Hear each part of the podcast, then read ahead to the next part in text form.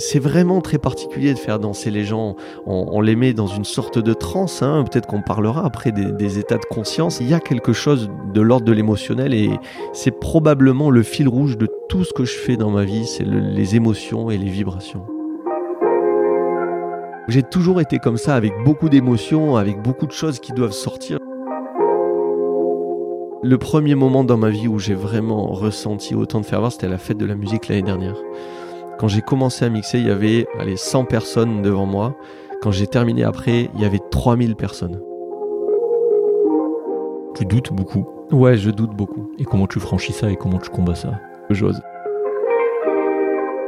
Toutes mes musiques euh, sont une partie de ma vie, une partie de moi. Salut, je suis Fabrice Giroulet, psychiatre, psychothérapeute, cofondateur de Créate et bienvenue dans Medit le podcast qui vous amène à la rencontre de professionnels de santé iconoclastes. Entrepreneurs, investisseurs, artistes, sportifs, vous découvrirez des parcours inspirants, conseils, échecs, succès et insights de professionnels de la santé qui ont su outrepasser cette étiquette. Monter des centres, faire une start-up, gérer une vie artistique, sportive ou associative à côté, porter des projets impact, voici un aperçu des vastes sujets qui vous attendent.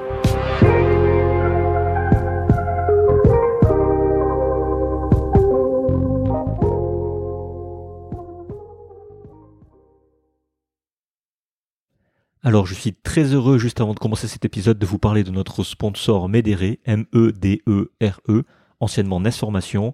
Pour rappel, c'est vraiment l'organisme de formation médicale continue chez qui vous devez aller.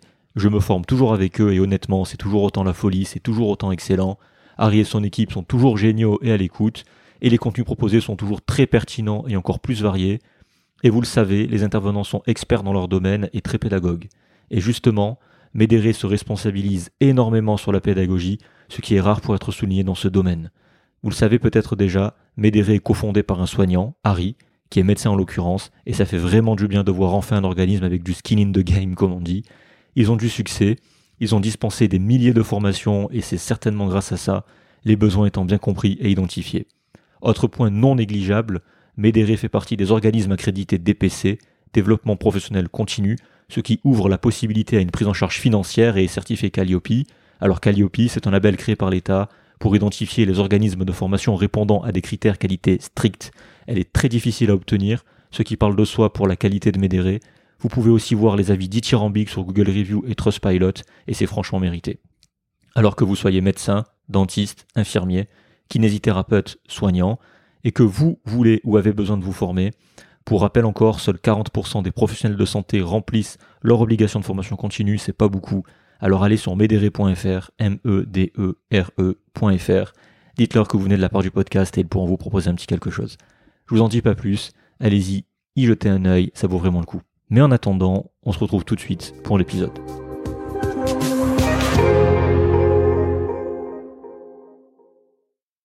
Eh bien, nous y voilà pour débuter cette, euh, cette nouvelle année. Première fois à Montpellier pour enregistrer, en tout cas pour moi. J'étais déjà venu à Montpellier déjà en, vacances ou pour rendre visite à des amis, mais pas, pas pour le podcast, c'est la première fois.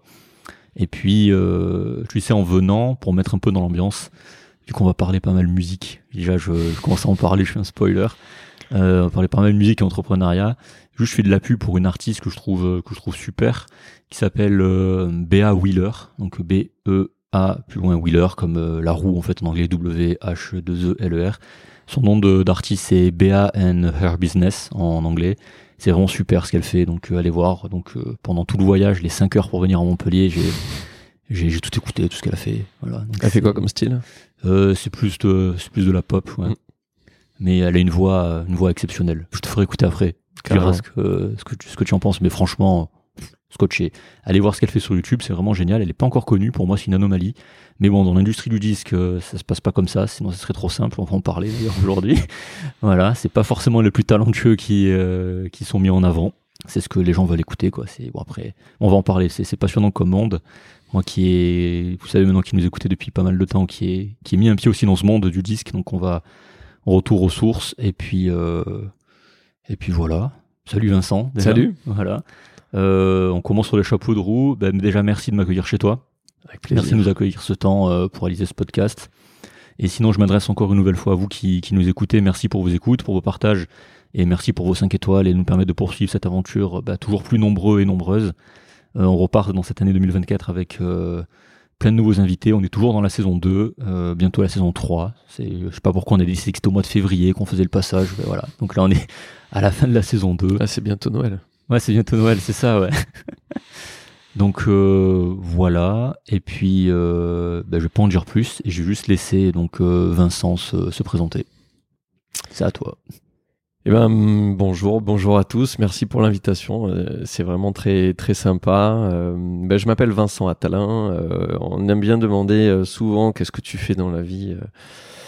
Alors, je sais pas par quoi commencer. Est-ce que je dis en premier que je Moi, j'ai rien dit, plutôt, tu vois. plutôt de la médecine ou plutôt plutôt de la musique? Non, de, je, je suis- je suis médecin. Je suis médecin au CHU de Montpellier. Je suis médecin nutritionniste et je m'occupe euh, de coordonner l'équipe euh, euh, de l'unité transversale de, de nutrition au CHU de Montpellier. Et je suis également médecin du sommeil, où là, je, je, je partage mon temps avec la clinique Beau Soleil au laboratoire du, du sommeil. Donc ça, c'est la, la partie jour. Ouais. Et la Partie euh, la partie nuit et, et temps libre, c'est la musique, 100% musique. euh, Et on, en reparlera beaucoup. On va beaucoup en parler. Donc, pour résumer, donc t'es médecin généraliste, du coup, si pas de Ouais, bêtises. de formation de générale. formation généraliste, puis après euh, tu, tu as fait bah, des, des- pour faire simple, hein, des, pour simplifier, des formations supplémentaires en nutrition et en médecine du sommeil. Mm. Donc tu exerces à Montpellier, comme tu l'as dit. En plus de ça, euh, tu as aussi eu une vie associative euh, avec, les, asso- avec euh, les étudiants de médecine de la fac, en fait. Ouais, c'est c'est Une vie entrepreneuriale aussi avec la création d'une start-up, Avitam, Tout à fait. dont on va un petit peu parler aussi. Euh, quoi d'autre? Oui, donc tu l'as dit, beaucoup beaucoup de musique. Voilà, le monde de la nuit, euh, DJ, si on peut, on peut dire ça ou pas? Hmm? Ouais, Ouais, DJ. DJ. Nom de scène, euh, le petit français. c'est Ça? Alors, ça a changé? Alors oui et non parce qu'en fait je- j'ai euh, j'ai deux euh, j'ai j'ai deux noms j'ai à la fois Atalin mon Ouais. nom de famille et à la fois le petit français Euh, quand j'ai commencé à sortir les euh, mes, mes morceaux sur Spotify enfin sur les sur les plateformes de streaming euh, je n'avais pas encore assumé ma ma personnalité de d'être à la fois médecin et, et compositeur On va en parler, ça serait Voilà. intéressant. et donc j'ai j'ai j'ai j'ai choisi un nom qui s'appelle le petit français on pourra en rediscuter si ça si ça vous intéresse Ouais, on va en parler. ouais. et, euh, euh, je, me suis rendu compte, euh, il n'y a pas si longtemps que ça, il y a, moins d'un an, qu'en fait les gens euh, ne se rappellent pas de ce nom, le petit français. Tiens, euh, le petit DJ ou le, le, le français petit. c'est Donc ils savaient pas. Et les gens, euh, ça rappelle par contre de mon nom de famille, euh, Vincent Attalin. Ouais, il est simple. C'est voilà, Attalin, c'est et donc euh, c'est, euh, bah, je, je me rappelle l'année dernière à la fête de la musique, c'est l'équipe de Montpellier Techno qui, qui me dit mais Attalin ça déchire. Ouais. Et en fait j'ai décidé de garder mon nom et puis de de, de scinder euh, toutes les musiques que j'allais j'allais sortir entre la musique plutôt mélodique, on en par- reparlera sous le nom Le Petit Français, et tout ce qui va sortir prochainement mais qui n'est pas encore disponible Ouais. euh, sous le nom Atalin, qui sera plus dans l'afro mélodique comme on dit. Ok. Donc voilà, mais ça c'est très intéressant ce que tu dis parce que dans pas mal de podcasts entrepreneuriaux que j'ai écoutés, Hmm. euh, il y avait ce truc, euh, est-ce que je mets, surtout les artistes, pas. je- voilà, est-ce que je mets mon nom, est-ce que je mets pas mon nom, est-ce que je mets un nickname, enfin un pseudo quoi. Et au final, la conclusion euh, de tout ce que j'ai écouté, c'est non, en fait, tu mets ton nom et puis on s'en fout quoi. Mais ça fait partie du chemin de, comme tu dis, d'assumer ce que tu fais et c'est intéressant. Et puis même, je trouve que c'est hyper hyper sympa parce qu'il y a beaucoup de gens qui du coup savent que je fais autre chose et puis ils me voient. Alors moi déjà, euh, en consultation, j'ai jamais, j'ai j'ai pas la blouse, sauf quand il y a des gestes particuliers, il faut absolument. Mais j'aime bien ne pas avoir la blouse pour garder ce contact avec les personnes et, et les émotions. Et quand les personnes viennent me voir, je, je pense que depuis qu'ils savent que je fais aussi de la musique, c'est encore, je suis encore plus humain. Ouais. C'est-à-dire, ah ouais, mais vous avez des passions, vous avez aussi des poches sous les yeux, vous êtes aussi fatigué comme tout le monde parce que, bah oui, c'est ça. Mais tu vois, mais on va en parler avant d'en arriver là au niveau, on va dire, cognitif, avant que tu te, arrives à te dire ça et que tu, tu arrives à passer au- au-delà de la peur ou je sais pas, ou des trucs que tu t'imagines, c'est, c'est intéressant, on va en parler. Bah justement, donc au programme de cet épisode, je te propose de parler entrepreneuriat, on va dire classique, mais aussi dans le monde de la musique surtout. J'aimerais en apprendre plus aussi sur plusieurs points dans, ce monde, démystifier plusieurs points sur le monde de la nuit, apprendre son fonctionnement, et puis, euh, et puis voilà, en gros, comment tu as navigué, comme tu viens juste de le dire, entre tes différentes casquettes, tes différents projets, voir ce qui marche, voir ce qui marche pas, comment on fait ci, comment on fait ça. Voilà, ça te va comme, euh, comme C'est top, j'aime bien. C'est Voilà. plein, plein de vibrations, tout ça. Ouais, c'est la première fois que tu fais un podcast? Non, j'en avais déjà fait quelques-uns, euh, mais très orienté médical. euh, Voilà, quand on veut parler des insomnies, quand on veut parler d'obésité, quand. Ça, j'avais vu, ouais. Mais sinon, sur ma vie en général, ouais, c'est c'est la première fois. après, ok. Le plus long que t'aies fait, c'est combien? De, de, en durée, tu sais Ouais, ça doit être euh, 45 minutes Ouais. maximum. On va exploser. ça. Ah ouais, là, on va avoir des escarres. hein. Ouais, c'est ça. ouais. Allez, c'est parti. Donc juste, euh, on va juste revenir d'abord sur le, tout ce qui touche à la médecine rapidement. Pourquoi tu as choisi de faire ça? Et puis, euh, en fait, ouais, pourquoi? D'où ça vient et- Alors moi, je, je, je- j'ai un père médecin généraliste euh, qui a toujours euh, été passionné par son par son métier, qui est un excellent euh, médecin à l'écoute. Euh, je dis ça bah, parce que c'est mon père, mais parce que euh, je sais que les patients qu'on avait en commun, euh, c'est voilà vraiment, il, il- c'est un super médecin généraliste. Euh, moi, je m'en suis inspiré quand après au niveau pendant l'externat, enfin pendant les études de médecine, j'ai dû choisir une spécialité. C'est vrai que j'ai toujours rapidement voulu faire de la médecine générale. Donc ça, c'est une fois que j'étais dans le cursus médical. La question que tu poses, elle est très intéressante. C'est pourquoi la médecine Mais je, En fait, je sais pas répondre. Elle ne répond pas. En fait, ça- je m'en suis rendu compte il y a peu de temps, c'est que ça, ne répondait pas initialement à une vibration à l'intérieur de moi. Euh, moi, c'est vrai que j'étais déjà passionné de musique, mais pour moi, la musique, c'était pas un métier, quoi. C'était une passion. Ça, on me l'a dit 20 fois aussi quand j'étais. Mais voilà, c'est ça. Et en fait, je me rappelle très bien, étant en terminale, euh, alors, pour tout te dire, j'a- j'avais vraiment un niveau scolaire qui était plus que médiocre. D'accord. Clairement, en CM2, je me rappelle très bien, j'étais avant-dernier de la classe et la dernière parlait pas français. Euh, donc, et c'est vrai que j'avais un énorme poil dans la main parce que j'ai toujours euh, finalement énormément travaillé sur les choses que j'adorais. Mais j'aimais pas trop aller à l'école, ça c'est clair. Ouais. Je préfère aller jouer au foot.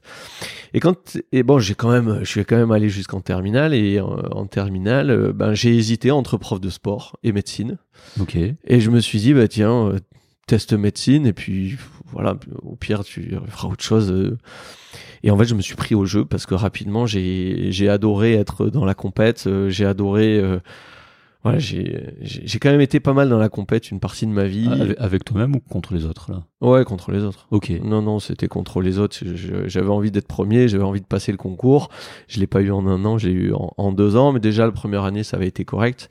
Et puis j'étais avec un, un ami à l'époque qui avait, euh, au- voilà, la première année était troisième, et, et c'est vrai que ouais, de, de voir quelqu'un qui bosse autant, ça m'a beaucoup motivé. Et, et bien la deuxième année, voilà, j'ai, j'étais, on, on en parle beaucoup, on en parlera peut-être après dans, dans la musique, mais il y a des états quand tu crées ou quand tu travailles qu'on appelle l'état de flow. Tu sais, dans, dans, dans, dans ce podcast, on en parle, je sais plus à quel épisode, avec Ouais. Léonie, avec, euh, je crois, le, avec Margot. Margot, le dernier épisode euh, qu'on a fait avec Margot Chevrier, perchiste. Ouais. Euh, on en parle de l'état de flow, justement, tout à fait. Donc j'étais vraiment en, en deuxième année, enfin la, la première, la deuxième première année, j'étais dans un état de flow, c'est-à-dire je, je me, la, me levais le matin, je me couchais le soir, j'étais dans mon Dans, dans le truc, ouais. dans mon truc, il y avait rien qui pouvait déroger et pour le coup ça a super bien fonctionné et euh, on en reparlera après, mais pour la musique, quand je suis en état de flow, effectivement ça fonctionne bien. Et co- comment t'as réussi euh, en tant qu'étudiant à te mettre dans cet état, du coup? C'est quoi? C'est l'environnement? C'est. euh, J'ai eu un déclic juste avant les vacances de Noël, après avoir parlé avec ben, mon ami Sébastien. euh, je lui enverrai d'ailleurs le podcast Qu'on- parce qu'on qu'il salue et il que- a fait partie, écoutera. Sébastien Lenel, euh, qui a vraiment euh, fait partie intégrante de mon de mon cursus. Et euh, ben, on mangeait tous un dimanche chez mes parents, puis on était avant avant Noël. hein, Je me rappelle peut-être novembre ou décembre. Et je sais pas, on- c'est la discussion où il m'a il m'a dit ce qui se passait en deuxième année parce qu'il avait il, a- il était passé moi non. Oh là là, mais cette envie, donc ça m'a attiré, mais au plus profond de moi, je dis bon Vincent, c'est terminé, il y a plus une seconde qui n'est pas orientée vers Ouais. la médecine, et je me suis pris au jeu. Ok. Ok, au moins, au moins clair. Et donc ta deuxième année, enfin ta deuxième première année, tu l'as euh, J'ai survolé. tout droit, quoi. Ouais, tout droit. Ok. Bon, ben tant mieux. Mais concrètement, donc ça s'est bien passé après les- la suite ou pas? J'ai adoré les études de médecine. Genre 2, J'étais- 3, 4, 5, 6. C'était fabuleux. Ok. Fabuleux. Surtout que j'ai pu continuer à faire de la musique et de la médecine en même temps, ce qui fait que j'adorais aller euh, à l'hôpital. J'adorais. euh, J'ai voilà, j'ai adoré. Et vraiment, il y a eu un déclic pendant mon internat quand j'ai été euh, en contact avec euh, ben, la personne qui deviendra mon, a- mon associé Antoine Avignon, qui est professeur euh, au CHU de Montpellier à la fac, qui m'a appris vraiment ce que c'était d'écouter les gens. Et moi qui avais eu du mal dans ma vie, qui, ouais, n'a pas vraiment ressenti d'écoute réelle, de vraie écoute, Ok. ben, ça a été mon leitmotiv d'écouter les gens en profondeur et c'est la première personne euh, ouais, avec qui je suis senti euh, vraiment écouté et qui a su vraiment gérer euh, le regard, la posture, le, le, le, le fait de savoir et, apprendre à accueillir les émotions des Ouais, autres et des siennes. T'as un peu la démarche qu'on a en psychiatrie en fait. Et déjà tu disais tu mets pas de blues au tout début. Ouais, exactement. Comme nous en fait, nous on est on est jamais en blues. Et puis euh, oui, apprendre à écouter les gens quoi, c'est ce qu'on c'est ce qu'on apprend aussi. Exactement. Donc euh, t'aurais pu faire psy aussi. Ouais, Peut-être que la vie est pas finie. Je peux toujours te reconvertir. hein, tu sais, c'est C'est jamais, fini. Donc t'as as super bien vécu tes euh, tes études, tant mieux, j'ai envie de dire. Et puis après, pourquoi t'avais t'as voulu pousser un peu plus en nutrition et en sommeil? Alors d'abord en nutrition, j'ai poussé parce que justement j'étais en lien avec euh, avec Anton Avignon et toute l'équipe du CHU. J'ai adoré j'ai adoré travailler dans, dans dans ce service. J'ai adoré suivre les consultations du de euh, d'Antoine qui voilà je, je le répète mais ça a été un, un tournant un- vraiment un tournant dans ma vie et le travail d'écoute des, des personnes m'a tellement passionné et surtout qu'on est on est dans une médecine par exemple dans la médecine de l'obésité où à l'époque il n'y avait pas encore de il avait pas encore de médicaments et que la seule façon c'est de savoir écouter les gens et de les accompagner à changer de comportement. Et le comportement humain m'a toujours passionné les différents les différentes parties du mode de vie comment on bouge comment on dort euh, comment on mange comment gérer nos émotions les quatre piliers du mode de vie a toujours été une, une passion et là ça venait ra- ra- vraiment vibrer en moi Tu peux venir en psy, hein, je te fais aussi ça. donc, f- clairement, je prescris très peu de médicaments et Ouais. j'écoute beaucoup, donc je pense que je je peux venir en je psy. plus, plus proche. C'est ça, exactement. Non, mais tant mais, mais d'ailleurs, attends, il y a un truc qui me vient, c'est, tu disais que t'étais un cancre, en fait, à l'école.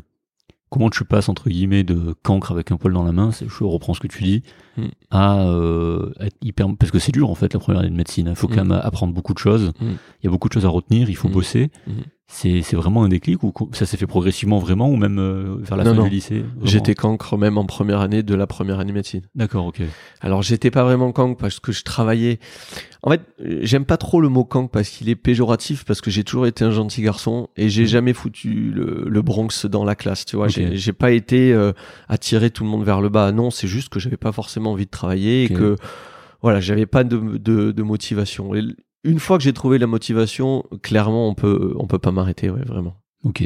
Bon, au moins, au moins c'est clair. Ouais. Dans tous les domaines, alors. C'est ça. Ok, très très très très clair. Et euh, là, du coup, tu fais toujours ces deux activités, donc comme tu l'as dit tout à l'heure, le sommeil et la nutrition. Donc c'est comme ça que tu partages ton temps. Donc à la fois en public et en privé. Voilà, c'est du semi-privé, la clinique Beau Soleil. Voilà. Voilà. Ok. Donc tu bosses tous les jours en fait, du Ouais. lundi au vendredi.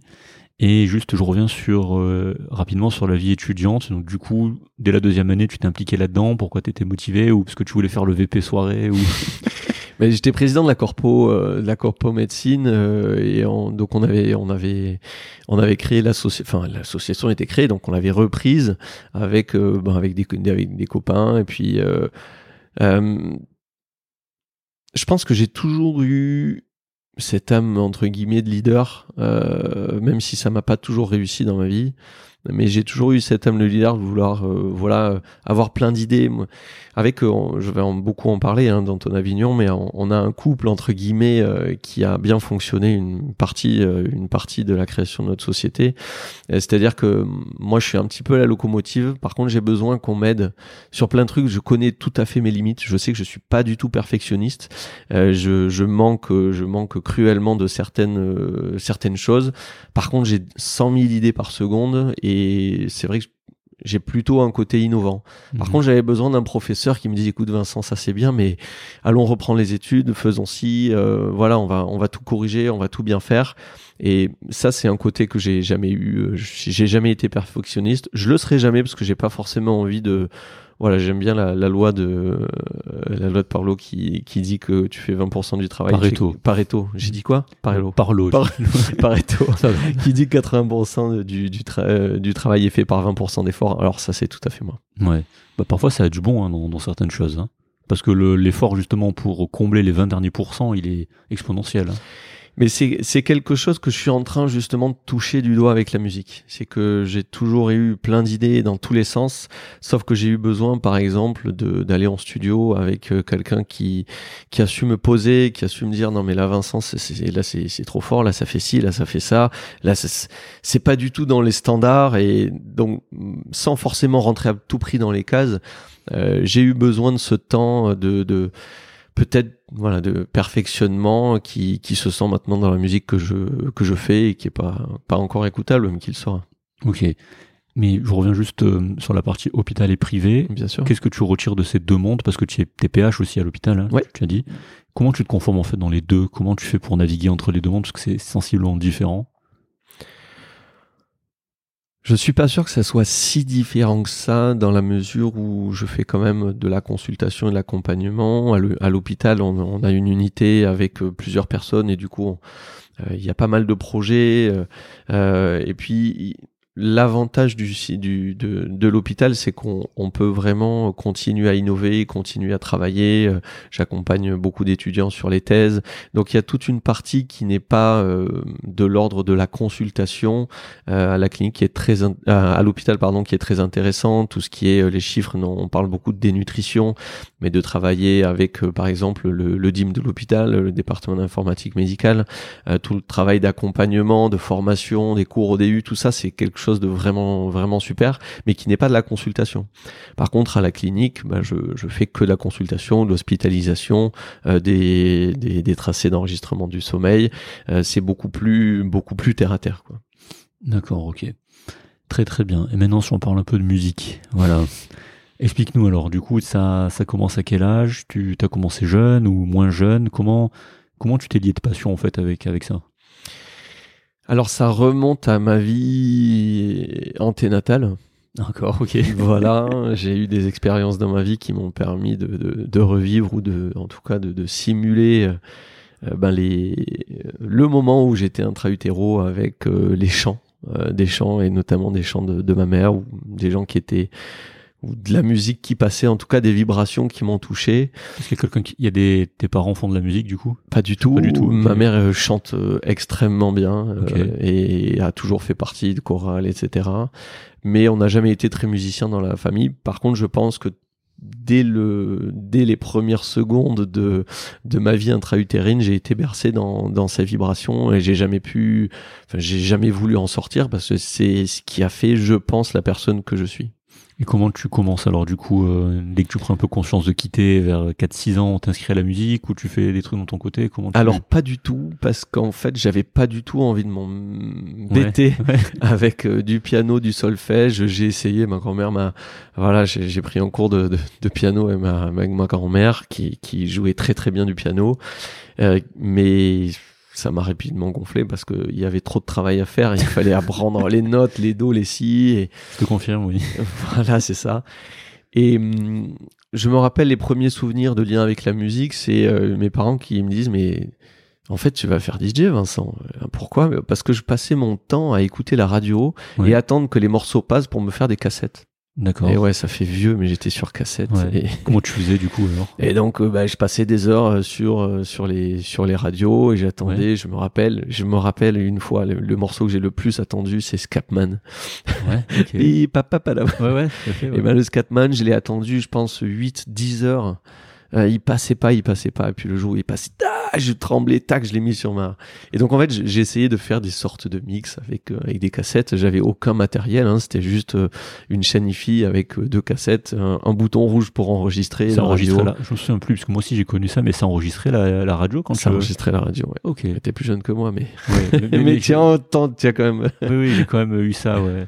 La chaîne, la, la petite chaîne IFI avec les deux embouts, enfin les, les deux, les deux tiroirs où tu peux mettre deux cassettes. ça? Exactement. Mais je savais pas que ça pouvait enregistrer à la radio. tu vois. Ça pouvait enregistrer la radio, je te confirme. Ah, Et donc tu faisais ça. À quel âge t'avais quand, quand tu faisais Ah, je sais pas. Je sais pas, je dirais que j'avais, j'avais, euh, je sais pas, entre 8 et 12, 13 quand même, ans, je pense, ouais. C'est vrai qu'il y avait pas. Si, il y avait la Play à ton époque. Les jeux vidéo, non, ça, ça La. Play, non, non. Il y a mais le Super moi, Nintendo. euh, Non, il y avait moi la première Nintendo que j'ai eu. euh, La NES. Ouais, la NES, j'ai eu, je sais pas à quel âge. Ah, je sais pas, je pense que j'ai 8 ou 9 ans. Ouais. Et, et c'est la seule console que j'ai eue. D'accord. Après, tu t'occupes, si tu t'occupais comme ça en même temps, il y, a quoi de passer des heures hein, si tu attends des, Exactement. des heures et des heures que tes morceaux passent pour les enregistrer. Et tu faisais quoi après? Tu les mettais à la suite sur la cassette, c'est ça? Mhm. Exactement. puis je mettais dans mon Walkman et puis je partais euh, marcher, courir ou en voiture quand on avait les, Ouais. les trajets pour aller en En vacances. fait, t'étais un pirate en fait. J'étais, euh, bah, c'était légal. Hein. à l'époque, c'est vrai, non, mais c'est vrai, c'était Eh ouais, il y avait c'était pas les lois. ouais, Il n'y avait pas du tout, de il y avait pas de problème avec ça. Ok. Et après, t'as as développé ça? Comment, comment tu. à partir de quel âge tu commences, je sais pas, à faire des trucs sur, sur ordinateur ou Alors, Il y a eu deux étapes dans ma vie. La première étape, euh, elle est, elle est liée à, ben, à, ma- à mes parents. Euh, ils ont fêté leurs 20 ans de mariage. euh, et je devais avoir 16 ans. Ouais. Et donc ils m'ont dit ah Vincent ça te dit on va louer du matériel, euh, on a des disques, euh, on les travaille à l'avance et puis euh, puis tu mets les disques. Voilà, ils étaient 50 ou 60 dans la maison de mes grands-parents et puis en fait euh, ils ont dansé jusqu'à je sais pas 6 ou 7 heures du matin et ils se sont éclatés. Et là, il y a euh, quelqu'un à qui je dois beaucoup, qui s'appelle François Gavant, euh, qui, qui est venu me voir en disant, écoute, c'était top ce soir, la semaine prochaine, je fais la même. Euh, on loue du matos, puis, euh, alors ça va faire rire aussi, mais il m'a donné 50 francs. D'accord. Quand t'as 16 ans, c'est pas mal. Au moins, t'es. C'est un Exactement. petit clin d'œil, quoi. Exactement. Et ça, et puis ça s'est jamais arrêté parce que euh, parce que à cette soirée-là, il y a quelqu'un d'autre qui m'a demandé, et puis il y a encore quelqu'un d'autre, et puis En fait, euh, au bouche-oreille, au fur et à mesure, ça s'est jamais exactement. arrêté. Voilà. Donc, on va dire. Jusqu'à mes 41 ans. Voilà. Ouais, ça continue, mais ça on va en parler tout à l'heure. Mais du coup, donc, hein, on peut dire que pour toi, le, le début, c'est bah, tu, tu fais des trucs dans ton coin, tes parents te proposent, tu, allez, pourquoi pas? Exactement. Et comment, comment tu prépares justement ce, enfin, les, les, les- chansons, enfin, je sais pas, voilà. On va dire c'est la première fois que tu fais ça. T'arrives le matos, tu le connais pas. Non. Donc comment tu fais? Tiens, Ben si on avait, on a, on s'était entraîné dans l'après-midi. D'accord. On s'était entraîné. Il y avait deux lecteurs CD, il y avait une petite table de mixage, un petit ampli et deux, deux petites enceintes. Et je m'étais entra- entraîné toute l'après-midi pour euh, justement. Et puis j'avais entouré sur l'arrière des disques. Donc euh, on enlevait les disques, il y avait la petite pochette Ouais. et j'entourais. Je mettais des plus. D'ailleurs c'est ce que je fais toujours sur euh, sur mon ordinateur. Je mets autant de plus que la qualité de la musique. Et puis je je mettais des tags. Donc je mettais rock, rock and roll. euh, voilà. Ok. Et les enchaînements, tout ça, tu t'entraînais juste une après-midi pour. euh, Ouais, exactement. Bah, après, euh, c'était des enchaînements, euh, je pense, plus pourris que jamais. Mais il n'y a pas commencer. forcément besoin d'enchaînement pour faire danser les gens, ouais. clairement. Mais il faut bien commencer quelque part aussi. En. Exactement. Et donc tu commences comme ça, et après tu as cherché toi-même du matos dès que t'as vu que ça te plaisait ou. Mais rapidement, euh, rapidement, j'ai, j'ai, j'ai orienté. euh, quand on est en étudiant en médecine, on commence à gagner un petit peu d'argent. Ouais. Euh, c'est de l'ordre de 100 euros par fait, mois, un truc comme ça. On était, je me rappelle, on était payé 1 euro l'heure de garde. Ouais. Donc 24 heures de garde, 24 euros. Ça. top. Et donc j'ai quand même euh, acheté du matériel avec ça. Et puis voilà, j'ai jamais arrêté d'acheter du matériel. Ok. Donc t'as appris sur le tas au fur et à mesure au final. Mm. à- Ouais, j'ai jamais pris de cours. Ouais, c'était Voilà. ça. Par contre, il y a y a quelqu'un, euh, tu vois, quand je dis euh, on, on m'arrête pas quand quand quand j'ai envie de faire quelque chose. En fait, je suis là où je louais. Voilà, euh, c'est à l'époque ça s'appelait Audio and Light, euh, c'était à Montpellier. Euh, c'est Franck qui tenait qui tenait ça et, euh, et j'ai dit, je, je crois que c'est moi qui lui ai dit, mais j'aimerais bien te suivre un jour sur euh, sur une soirée. Et donc c'est lui qui m'a qui m'a montré co- comment fonctionnait. Et puis rapidement, lors des mariages ou des soirées qu'on faisait, il me disait, bah, tiens, tu mettrais quoi là? J'ai dit, Bah, je mettrais bien, euh, je sais pas, Abba ou un truc comme ça. Et puis il dit, ah ouais, c'est pas mal. Et puis rapidement, et, il, il m'a donné toutes les clés de toutes les clés du, du voilà du système pour euh, pour faire ce genre de parce que, soirée. parce que concrètement, quand tu fais un mariage ou autre chose, c'est différent. Tu vas pas passer les mêmes titres, tu vas pas. Parce que les- il y, a- y a vraiment une attente du public sur qu'est-ce qui va passer ou comment ça se passe concrètement. En fait, il faut, il faut vraiment voir le, comment dire, le monde de- du DJ en deux mondes. Il y a un premier monde où les DJ sont là pour les gens, entre guillemets. Euh, c'est-à-dire que tu mets de côté tes goûts personnels, tu donnes une orientation, bien sûr, comme un artiste. euh, voilà, il y a quand même quelque chose euh, qui va être personnel, mais le principal but, c'est de faire dan- de- danser les gens. Et il y a tout un autre monde où les, les gens viennent pour les DJ. C'est-à-dire qu'ils mettent ce qui les fait vibrer et puis les gens dansent ou dansent pas, parce que des fois, bah, il y a des gens qui dansent pas dans les festoches parce que la musique est pas bonne. Et ils vont pas forcément mettre de la musique pour les gens. Donc ces deux mondes-là, moi j'ai appris à les, à les connaître, mais je viens plutôt du monde où on fait d'abord danser les gens avant de mettre euh, les choses qui nous plaisent. Ouais, c'est ça, parce que quand tu, par exemple, au mariage de, bah, de, c'est ça, de tes parents, c'est ça? Oui, aux 20 ans de mariage, de, tes parents, euh, là, du coup, la, la tracklist, elle est choisie à l'avance, c'est ce qui leur plaît à eux. Exactement, elle n'était pas choisie à l'avance, mais je savais ce qui allait probablement marcher parce que ma, ma mère m'avait dit ou mon père m'avait dit ah tiens ça on avait dansé un rock de fou là-dessus, c'est génial, ça on sait pas mais teste-le, puis en fait ça a marché, puis tu te rappelles la, soirée d'après que ça avait marché ou pas marché et tu te crées tes propres liens avec la musique. Mais toi qu'est-ce que tu te dis à la suite de cette première soirée et des premières en fait? Dis j'ai kiffé, c'était bien, c'était c'était moyen, je suis pas content de moi ou tu comprenais pas ce que les gens te disaient. C'était trop génial. Trop génial. c'était trop génial. Ok, au moins c'est clair. Ah non, mais trop génial. Je sais pas s'il y a de mots plus génial que génial, mais c'était trop génial. Parce que qu'est-ce que tu ressens à ce moment-là, en fait, à 16 ans, quand, quand tu es devant. Euh... Et je crois que je, je ressens pour la, pour, euh, parmi les premières fois de ma vie des vibrations très particulières dans mon corps de savoir rendre les gens heureux. Ouais. Clairement. C'est on voit un sourire sur euh, sur les gens, une, une, une perle de, de sueur, les, les, gens qui s'éclatent, qui, qui qui se prennent dans les bras. C'est vraiment très particulier de faire danser les gens. On, on les met dans une sorte de transe. Hein. Peut-être qu'on parlera après des, des, états de conscience, mais on est dans une dans une forme de transe quand on quand on danse, quand on transpire, quand on partage quelque chose avec des amis ou avec euh, un conjoint.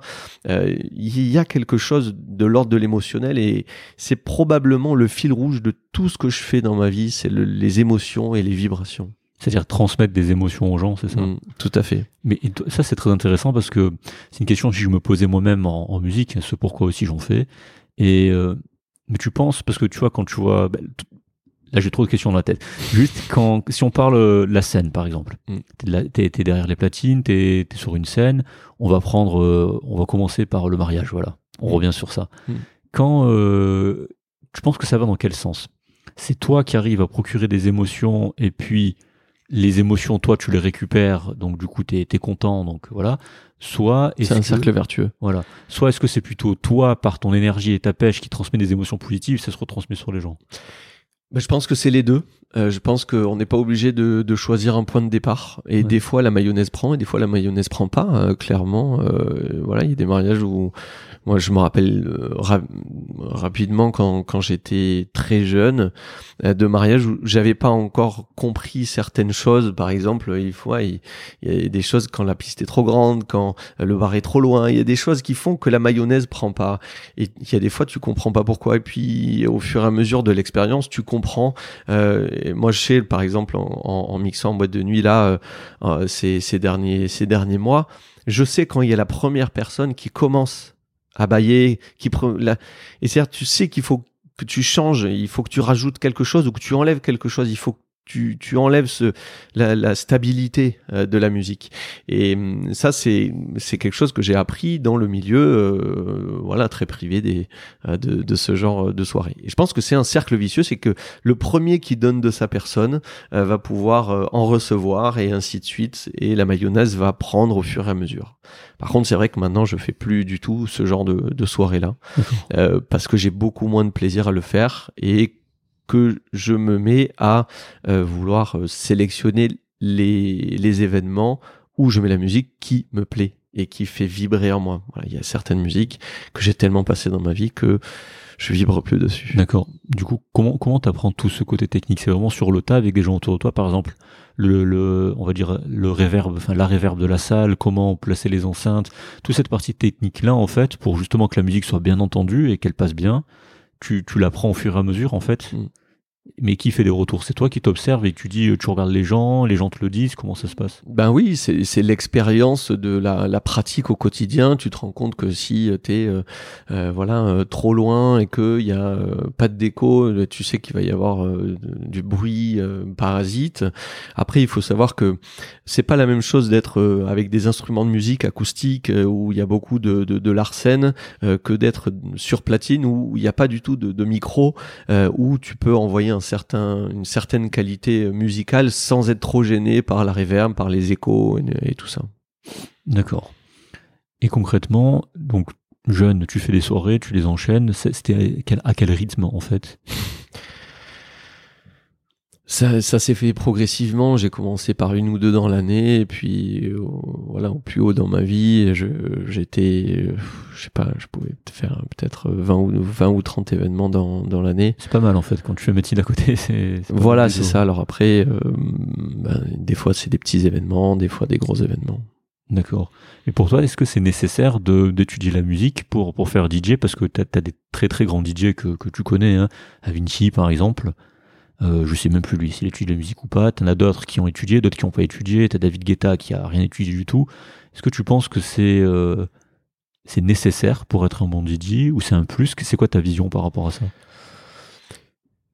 Alors, qui suis-je pour Alors, ma vision, je vais répondre ma vision, c'est que je je pense que ça ne change rien dans la mesure où euh, il y a le cœur qui est connecté avec euh, les émotions des personnes en face.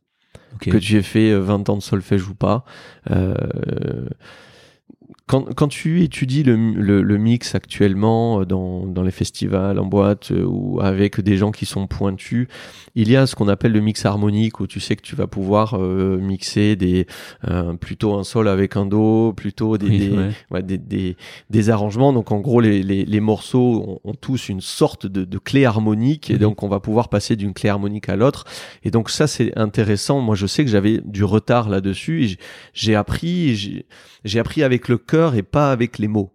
Et je sais que j'ai eu beaucoup de temps pour arriver à, à, à cela. Je pense que si j'étais passé par la, la partie solfège, la partie un peu plus théorique, j'aurais fait c'est facile. Ouais.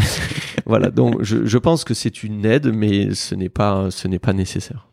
Ok, parce que quand, quand tu composes, quand tu fais les choses, donc là je reviens encore à quand t'es jeune, tu as du matos, euh, c'est- à quel âge où t'as ton pro, vraiment premier ordi avec euh, le premier logiciel? Beaucoup plus tard. J'en parlais hier avec mon avec mon frère, mais c'était aux alentours de 2007, 2008. Euh, Ouais, ça te fait quel âge? Ça 2007, 2008, ça me fait 18, euh, 18 et 7, 25. Voilà, 25 ans. Ah ouais, d'accord.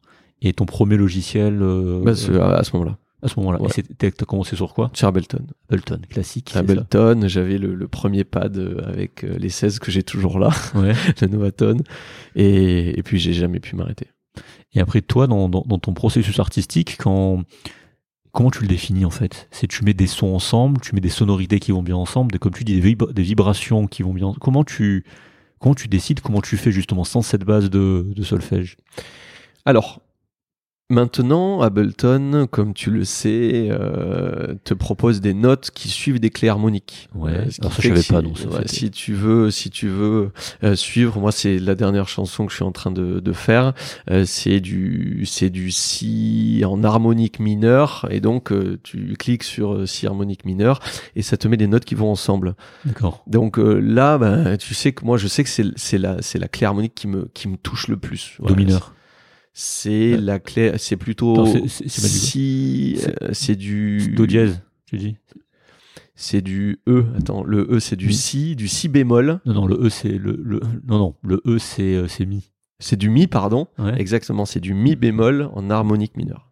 Donc mi bémol mineur quoi, la clé harmonique euh, qui te, qui te touche le plus. Exactement, c'est la, c'est la clé, c'est la clé. Et je m'en suis rendu compte parce que tous les morceaux qui me touchent le plus, que je compose ou que je fais euh, ou que j'écoute, euh, c'est, c'est la clé qui, voilà, qui me touche le plus. Et donc euh, là, quand tu crées et que tu es sur ton, sur ton ordinateur ou ton clavier, ben là, tu sais que c'est en dehors des, des clous. Par contre, avant cette mise à jour qui date d'il y a trois ans, c'était uniquement à, à l'oreille. Euh, et donc, je pense que j'ai fait de grosses erreurs, euh, mais on apprend de ces erreurs euh, sur le plan théorique avec des choses. J'ai toujours senti que les choses euh, allaient ou pas ensemble. Donc là, je, ça c'est inné, je pense, ou en tout cas avec les vibrations que je ressens. Par contre, c'est vrai que ça m'aurait beaucoup aidé d'avoir d'avoir ce bagage Théorique. de solfège Ouais. et théorique parce que j'ai des grosses lacunes là-dessus. Ok. Et là, du coup, donc avec Ableton, tu peux donc avant. Comment ça se passe en fait? C'est tu, tu tu sors ta clé, tu décides de- que cette chanson-là, ce morceau-là sera dans cette clé-là. Il te sort toutes les notes, c'est ça? Alors dans mon processus, ça ça vient pas de là, ça vient de mon téléphone. Ton téléphone. mon téléphone, en fait, quand je suis sur mon vélo, je chantonne. Je fais hum, hum, hum, hum, hum, hum, tu vois. Ouais. Et donc, il y a des, il y a des airs qui me viennent. Je prends mon téléphone et j'enregistre 3, 4, 5, 6 notes qui commencent à me toucher. Je les exporte et je me les envoie sur mon ordinateur. Je- et euh, j'ai la chance de chanter pas forcément juste mais pas faux non plus. Ce qui fait que tu peux transposer sur Ableton euh, un fichier wave en, en soit la mélodie soit l'harmonique. Et euh, tu vas et, euh, et je sens tiens il y a cette note qui va bien avec cette note. Donc là, à ce moment-là, je ne connais pas la clé harmonique, euh, et puis je vais rajouter un note, je vais continuer à chantonner, et puis là, je sens que ça va bien. Et ensuite, la deuxième partie du processus de création, c'est de rajouter les, per- rajouter les percussions, parce que euh, je suis percussionniste, et donc je vais sou- souvent rajouter euh, du djembé, ou maintenant, euh, depuis que je me suis mis au tambour, au tambour chamanique, et euh, donc je, je vais rajouter des percussions pour donner un groove et puis ensuite un kick, un snare, etc. Et, euh, c'est à ce moment-là que je commence à me dire tiens c'est ça qui me touche dans cette chanson et ce qui va me permettre de, de poursuivre le, le processus de création. Et ça, le- les, les- les percussionnistes, ça vient après, du coup ou ça vient Alors ouais, ça a été en même temps que la création ou le, le, le début, c'est que j'ai fait un voyage humanitaire au Burkina Faso et j'avais l'avantage de travailler que le matin euh, à l'hôpital Yalgado et l'après-midi j'allais faire du djembé. D'accord. Et donc j'allais prendre des cours de djembé, j'ai pris un mois de cours de djembé tous les après-midi. Au bon endroit là-bas, du coup. Et j'étais au bon endroit et, et donc j'ai voilà, je suis revenu avec un djembé. et, et donc j'ai jamais pu, ouais, il est dans mon salon, c'est toujours le même. ouais. Voilà. On le voit sur les photos, de toute façon. On les voit sur les photos. Ok. Donc, très artisanal au final comme processus artistique. Ça part d'un téléphone et puis euh, tu transfères Ouais. ça à l'ordi et puis c'est parti. quoi. Ouais. Ou ça m'arrive très souvent de de- d'avoir une chanson dans les oreilles et de chanter quelque chose qui va bien par-dessus, qui n'a rien à voir avec la musique. Ouais. Là, par exemple, la dernière chanson que je fais, euh, c'est en repensant aux musiques de Coolio Gangster Paradise Ok. J'ai la, la musique m'est venue euh, là au Nouvel An et puis je suis en train de créer là-dessus. D'accord. Donc en fait, tu as des, on va dire des, des inspirations, tu as des bruits, des choses, tu chantonnes et puis cette, euh, tu meubles derrière en fait. Exactement. Et comment tu meubles en fait? C'est ça la question. C'est comment tu passes d'un, d'un fredonnement, on peut dire ça comme ça, Mm. À un truc qui est beaucoup plus construit et comment tu construis ça en fait? Qu'est-ce, Comment tu fais pour décider Là je vais mettre un pad, là je vais mettre un lead, et là je vais mettre, euh, je sais pas, des, des cordes. Là je... Comment tu, tu fais en fait? Il y a deux sortes de processus. Un premier processus qui est lié au hasard et qui est pour moi le meilleur. Ok. Voilà, en fait, je change des trucs et puis là je fais ça ça déboîte. D'accord. C'est génial. Euh, je sais plus, alors je suis très nul en citation, en citation mais il y a, y a, a quelqu'un qui disait que euh, la seule innovation est liée au hasard. Parce Ouais. que ce n'est que sinon de la, de la transformation de quelque chose qui a déjà été innové par, par ailleurs. Et je suis assez d'accord avec ce processus-là. C'est que des fois, je change des boutons, je change des notes, je change des trucs, et puis il y a un truc qui vient me, qui vient me connecter au cœur, et je fais, là, tu tiens quelque chose. D'accord. Donc ça, c'est le premier processus qui est le processus euh, lié au hasard. Et ensuite, ben, c'est euh, c'est hum, la répétition des erreurs. Ouais. C'est-à-dire, je me rends compte que ça c'est nul, ça c'est nul, ça c'est nul, ça c'est nul. Ah, ça c'est pas mal, je vais le garder. Et puis je le garde et puis je rajoute quelque chose derrière parce qu'il me manque peut-être une, une basse ou un layering sur la basse. Et puis je vais euh, rajouter plusieurs plusieurs niveaux.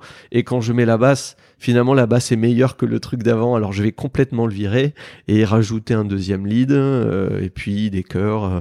Donc c'est surtout l'apprentissage et la création par l'effacement des choses qui sont moins bonnes euh, que, que les nouveautés. En gros, beaucoup de besogne en fait, beaucoup de travail, beaucoup d'essais-erreurs, beaucoup d'itérations quoi. Exactement. Et parce que ça doit te prendre du temps, non? Si tu dis qu'il faut provoquer le hasard, comme tu dis, Mm. le fait d'essayer des choses, ça, ça prend. une- enfin, dans, dans mon imaginaire, je m'imagine que ça prend du temps. C'est le cas ou? Mais quand tu, si un jour tu interviews ma fille ou ma compagne, elles t'expliqueront que je passe mon temps sur mon ordinateur et dès que j'ai Oui, du temps libre, euh, voilà, je, je, je, je passe toutes mes Parce soirées sur la musique. pour en avoir fait euh, du montage, de comme ça, de la composition sur ordi, ça prend du temps en fait. Ça prend énormément de temps. ouais. C'est pas, euh, tu sors pas ça en. C'est vrai qu'on se rend pas compte, mais le, le rendu final des, des, des, des musiques, quelles qu'elles soient, de bonne qualité, derrière il y, a des, il y, a des- il y a des heures et des heures et des heures et des heures en fait. Alors il y a des heures et des heures, sauf quand tu es dans le flow. Et là, Ouais. Il m'est arrivé en trois heures de, de, de composer euh, la musique qui est pour moi la meilleure que j'ai faite. En bonne transition. Bolemana. Ouais. Et voilà, alors elle, elle a été complètement reprise. La- la- juste- laquelle t'as dit? Bolemana, elle est pas encore sortie. Ah ok. euh, Pour ça, je me suis dit, attends, je vais non, elle, est, ça. elle est pas sortie. Je suis en train de l'envoyer à des labels. Euh, et c'est celle que j'ai justement tra- retravaillée en Tu studio peux la faire écouter juste après? avec plaisir. Oui, ouais. quand tu veux. On essaiera de mettre un extrait. Je vais essayer de voir si on peut enregistrer avec les micros là, ou alors euh, tu me passes. ou je, t'envoie extrait. Oui, tu tu, le ouais. bien sûr. ouais, Je le mettrai, ouais. Je le mettrai à la fin de l'épisode ou en lien. Et cette musique-là, je l'ai, je l'ai faite, euh, je l'ai faite, euh, je sais pas, en 3-4 heures, euh, et il y avait quasiment tout qui était fait. Mais comment tu expliques alors justement cet état de flow? Tu, tu décides de quand le déclencher ou tu as des moyens? Parce qu'il y a des moyens pour rentrer pour certaines personnes dans cet Mm. état. Toi, comment tu, entre guillemets, est-ce que tu décides? Est-ce que ça vient tout seul? Non, Comment- ça vient tout seul et je l'explique pas. Ok. Ouais, je pense que c'est lié à mon état d'euphorie. Clairement, il y a des, des matins, je me lève, je, j'ai la patate, j'ai- j'ai, plein d'envie, j'ai plein de choses et voilà, je sais que quand je vais rentrer le soir, je vais avoir un peu plus de temps ou euh, j'ai un peu de chance, euh, j'ai le, j'ai le temps entre midi et deux, euh, j'ai une demi-heure ou trois quarts d'heure pour manger, bah, j'ai ma salade et puis je, continue à écouter euh, et à, et à créer et il y a des, des fois ça vient et puis des fois ça vient pas. Et, et il m'est arrivé d'avoir des mois et des mois où j'avais pas ressenti une seule fois de vraie émotion. Par contre, j'ai jamais eu euh, la panne sèche, ça je, je l'ai jamais fait. Par contre, il y a, il y a des grandes périodes où j'ai pas envie et à ce moment-là, j'écoute pas, je, je fais rien. C'est-à-dire tu fais rien. C'est-à-dire tu. J'écoute même pas de musique, ça me gonfle. Ah oui, mais Ouais, ça, ok. J'écoute pas de musique, ça, ça, ça m'énerve. J'écoute surtout pas ma musique parce qu'elle m'énerve, j'en peux plus, elle me sort par les trous de nez. Et d'autres, d'autres moments où euh, je, j'y passe des heures parce que bah, ça me remplit d'émotions. Là, du coup, t'es dans quelle phase? Là, en ce moment, euh, c'est une phase très bonne, ascendante. Ah, tant mieux, alors, ouais. ouais, c'est une, c'est une très bonne phase avec une fin d'année compliquée. Mais là, je sens qu'il y a quelque chose qui est, qui est en train de se passer. Ouais. C'est-à-dire? Ben, des, des émotions que je ressens. Une, une- je suis en train de sortir d'une fatigue importante. Et quand je sors de ces périodes de fatigue importantes, quand j'arrive à prendre le temps de dormir, à avoir des bonnes nuits, euh, rapidement après les choses se passent et puis je, je, je sens que je suis sensible. Alors je je passe énormément de temps aussi à, faire toutes les sorties Beatport du vendredi. Alors je sais pas si euh, les auditeurs savent ce que c'est le Beatport. Donc c'est euh, c'est la hum, c'est le site internet sur lequel sortent toutes les musiques électroniques Ah, euh, qui vont sortir euh, voilà et tous les vendredis les plus grands labels sortent euh, les musiques et après près entre 400 et 500 musiques qui sortent Ah, tous même. les vendredis Ah oui. et du samedi au jeudi il y en a autant et, oui. et j'essaie de faire toutes les sorties euh, du vendredi Euh, et j'ai par exemple fini euh, ce matin avant de partir euh, euh, travailler j'ai fini le vendredi de la semaine dernière C'est-à-dire d'écouter. euh, d'écouter les tout. 400 sons Ah ouais. et je me rends compte que je que j'ai quelque chose avec la musique quand j'achète ces musiques. Plus j'achète de musique, plus je sais que je suis sensible. Statistiquement, il n'y a pas de possibilité pour que un vendredi soit plus nul qu'un autre. Statistiquement, sur 500 musiques, je devrais en, en acheter autant. Eh ben non, il y a des fois, je les trouve toutes nulles. Et c'est parce que c'est moi qui vais pas forcément très bien et que j'ai pas de, de- d'envie. Je, voilà. Par contre, il y a des fois où euh, j'achète 10, 15, 20 musiques. Et c'est souvent ces périodes-là où je compose le mieux. Parce que concrètement, tu écoutes des extraits et tu peux les acheter après, c'est ça? Ouais, sur Beatport, tu les achètes. Euh, Ça coûte euh, 75 centimes en général. D'accord. Donc ça, ça prend. Donc parce que là, là, tu dis un truc intéressant. Donc il y a beaucoup quand même d'écoute. Oui. Beaucoup d'écoute. Bah, d'écoute des autres en fait. On Exactement. revient sur euh, sur euh, ce que tu disais en médecine. Oui. Là, c'est pareil, mais tu fais ça avec la musique. Donc tu écoutes beaucoup les productions des autres. Tout à fait. Et tu laisses venir les choses ou tu essaies de te connecter ou tu dis euh, c'est la musique qui doit me connecter ou c'est toi qui dois qui doit connecter? Comment? J'ai pas vraiment compris le sens de ta question. Ouais. C'est-à-dire quand tu écoutes une musique. Ouais. Tu, tu parlais de connexion, de vibration, d'état émotionnel Mm. que tu ressentais. Mm. c'est t'es ouvert à ça tout le temps? C'est-à-dire c'est tu restes open euh, tu, tu fais en sorte d'être open à tout ce que t'écoutes? Ou parfois le fait que tu sois moins bien comme tu disais fermé ça te bah, ça justement ça te biaise et du coup tu trouves J'essaie au maximum d'être ouvert quand j'écoute ces musiques, Ouais. c'est-à-dire que je sais à l'avance quand est-ce qu'il faut que j'écoute ou pas et que j'aille sur Beatport. Parce que je sais que voilà, ça, ça va pas être contributif. Je vais passer euh, deux heures à écouter ces, ces 500 sorties. Euh, Il n'y a pas d'intérêt. À ce moment-là, j'attends. Je sais que ça va être mieux, par exemple, le lendemain ou même deux semaines après. Et à ce moment-là, bah, j'ai beaucoup de retard. J'en ai 1000, 2000 ou 3000 à écouter. Et euh, donc j'essaie au maximum d'être ouvert pour euh, pour écouter ces musiques-là. Par contre, ça ça m'arrive que voilà d'avoir l'impression d'être ouvert et de pas l'être du tout. Et du coup, il y a tout style dans ce que tu écoutes dans les, dans les sorties? C'est tous Non, les styles de, C'est qu'un seul style, enfin deux styles. qui sont? C'est la mélodique house et la mélodique techno, qui est un seul Mhm. style sur Beatport, et l'afro house. Et toi, tu te définis en faisant de. l'afro mélodique. D'accord. Entre les deux. Entre les deux. voilà. Dire ok. Donc j'ai les inspirations de l'afro house avec beaucoup de percussions, avec beaucoup de contretemps, avec beaucoup euh, euh, beaucoup de montées euh, progressives sans être trop fort, euh, pas trop bourrin. Et de l'autre côté, la mélodique house ou mélodique techno où il y a beaucoup d'accords, il y a beaucoup de, de là aussi de progression, mais beaucoup de de, de rôles en snare, t'es tout, tout, tout, avant la, avant la montée et puis paf ça éclate. Il y, a un- ouais, il y a un gros drop en fait. c'est ça Exactement, il y a le gros drop. Donc moi, je, je reproche un peu à la musique afro house de pas assez m'entraîner et je reproche à la mélodique techno de pas assez être afro. Donc je, voilà, tout ce que je vais sortir dans les dans les années qui viennent ou les mois ou les les, les- ouais les mois qui viennent euh, vont être entre ces deux entre ces deux. Et ça commence déjà à, à sortir un petit peu, mais je- j'en trouve pas suffisamment pour me contenter. Donc j'essaie de la créer. Donc en fait, il y a une grosse influence de ce que tu écoutes, oui ou non? Oui. Ouais. Donc, donc pour chacun, parce que ça c'est une question que j'avais, c'est qu'on est tous influencés, enfin tous les artistes sont influencés par les gens qui sont passés avant eux, par ce qu'ils écoutent. Donc tu confirmes que pour toi c'est un, processus qui est obligatoire pour pour progresser, et pour euh, pour faire tes propres trucs? Je sais pas si c'est obligatoire. En tout cas, je sais que je le ressens moi euh, et que ça m'aide dans mon dans mon processus. Je, je, je- la dernière fois, je- j'entendais une une musique euh, qui s'appelle Baco que j'ai entendu là aussi sur Spotify parce que quand je suis en voiture, euh, je, je fais toutes les sorties Beatport, d'accord. mais sur Spotify parce qu'il y a des playlists. Ok. Donc, en fait, vraiment, hein, que je- quand, quand je dis que je passe tout mon temps avec la musique, Ouais, pas, ouais. je- vraiment, je m'arrête pas en voiture, même quand je vais acheter mon pain. Ah oui, Par contre, il y y, a des moments où je veux rien. Donc, je vais Ouais. acheter mon pain euh, ou mes croissants euh, sans rien et j'aime bien écouter les oiseaux parce que ça me lave un petit peu. Et donc, euh, j'écoutais cette musique et il y avait un instrument et, et, une- et, un, et un rythme, c'est et je me disais tiens, ça serait intéressant d'utiliser un autre instrument avec ce même rythme. Et puis je l'ai mis dans la musique. D'accord. Et concrètement, si avant qu'on parle du, euh, chaque fois je l'écorche le, tu sais à Orange que tu avais fait Positive le Festival. Positive Festival, Ouais. voilà, c'est ça. Avant de parler de ça, euh, concrètement, donc depuis depuis que tu fais de la musique, tu as toujours été de ton côté, indépendant. Il y a, y a- c'est toi qui te manages tout seul. Comment tu fais pour entre guillemets, on parle de contrat, on parle de prestations, on parle de cachet, on parle de quoi dans, dans ce monde-là quand, quand tu fais des soirées?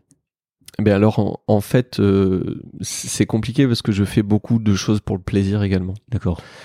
Donc euh, je demande pas forcément de, de cacher sur les choses qui m'intéressent le plus. Et d'ailleurs les plus belles euh, les plus belles émotions que j'ai vécues sont les émotions que j'ai vécues sans cacher. D'accord. Donc euh, je vais plus aller vers là euh, dans la mesure où j'ai un métier euh, un métier à côté, j'ai pas besoin de cacher forcément. Mhm. Euh, Par contre, j'ai pas envie de m'emmerder euh, sans cacher non plus. Ouais. Donc, en fait, c'est un ratio entre le plaisir et euh, et le, le temps, euh, mon, mon temps. Euh, voilà. Donc, je refuse de plus en plus de choses qui ne me plaisent pas parce que j'ai cet avantage de voilà d'avoir un métier à côté, de pas de pas avoir besoin de cacher pour euh, pour vivre. Parce que les gens qui font ça de, de manière, on va dire, où c'est leur métier, où les gens ils gagnent leur vie, ils mangent avec ça, euh, le rythme d'un DJ, c'est quoi concrètement? C'est terrible. C'est terrible. Mm, C'est terrible quand tu as une vie de famille, c'est terrible parce Ouais. que tu finis à 7 heures du matin. Oui. Voilà. Et, Ouais. et puis si tu as des enfants, ben, ils se lèvent à quelle heure? À 7 heures du matin. Et Donc en fait, c'est très compliqué. Euh, moi, j'ai cette chance de, de, de n'être DJ qu'à temps partagé et que le week-end. Et donc euh, là, moi, je, moi étant euh, étant divorcé, je, je, je n'ai ma fille que qu'une fois une fois toutes les deux semaines le, le week-end. Euh, et donc je ne fais des soirées qu'à ce moment-là euh, et pour pouvoir profiter de ma fille les jours où je l'ai parce que c'est très important pour moi. Ouais. Et, euh, et donc c'est vrai que ces week-ends-là, ben voilà, j'enchaîne euh, et donc je, je me couche le samedi matin à l'heure à laquelle je me suis levé le vendredi. Donc je fais 24 heures. Ah ouais, d'accord. Voilà, parce que les par exemple Bon, au moins avec les gardes à l'hôpital. Ouais, ça- c'est voilà, c'est ça.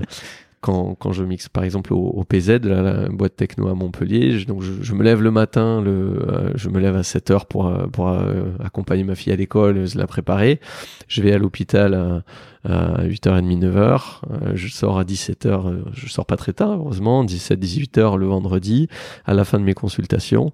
Et puis là, je rentre me reposer, et puis à 23h, je repars. Toute la nuit, ouais. Toute la nuit jusqu'à 7h du matin, plus le temps de dire au revoir et de, et de rentrer chez soi, de prendre une douche et de dormir, et souvent 8 heures. Gros marathon, en fait, ouais. Voilà. Et c'est l'avantage d'être médecin du sommeil.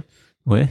Parce qu'en fait, j'arrive à bien gérer les siestes et que je sais que je, voilà, quand je me couche à 8 heures du matin, je vais me lever vers midi, une heure, Mhm. euh, je vais manger et puis je vais refaire une petite sieste d'une heure. Et ce qui fait qu'au lieu de faire euh, 8 heures d'affilée et de me lever à 17 heures, ce qui fait que je pourrais pas dormir le soir, euh, j'arrive à, voilà, à, à maintenir une dette de sommeil pour pouvoir m'endormir le soir et garder le, voilà. Par contre, c'est vrai que je suis une larve tout le week-end, quoi. Parce que tous les DJ, euh, pas comme Avinci, tout ça, ou alors peut-être encore pire avec les labels qui sont derrière, ils, euh, ils ont- en fait, ils font que enchaîner, c'est ça? Ils Ah, sont, bah, Ouais, mais c'est c'est finalement euh, le rêve de tout DJ de pouvoir vivre de sa musique et de et de et de faire des, des jolies scènes et de pouvoir partager sa passion avec. euh, donc c'est finalement euh, ouais, c'est dur, mais mais c'est quand même quelque chose qu'on rêve. Il faut savoir un petit peu euh, ce qu'on veut dans la vie. Et puis si jamais ça devient trop dur, euh, personne ne nous oblige à continuer.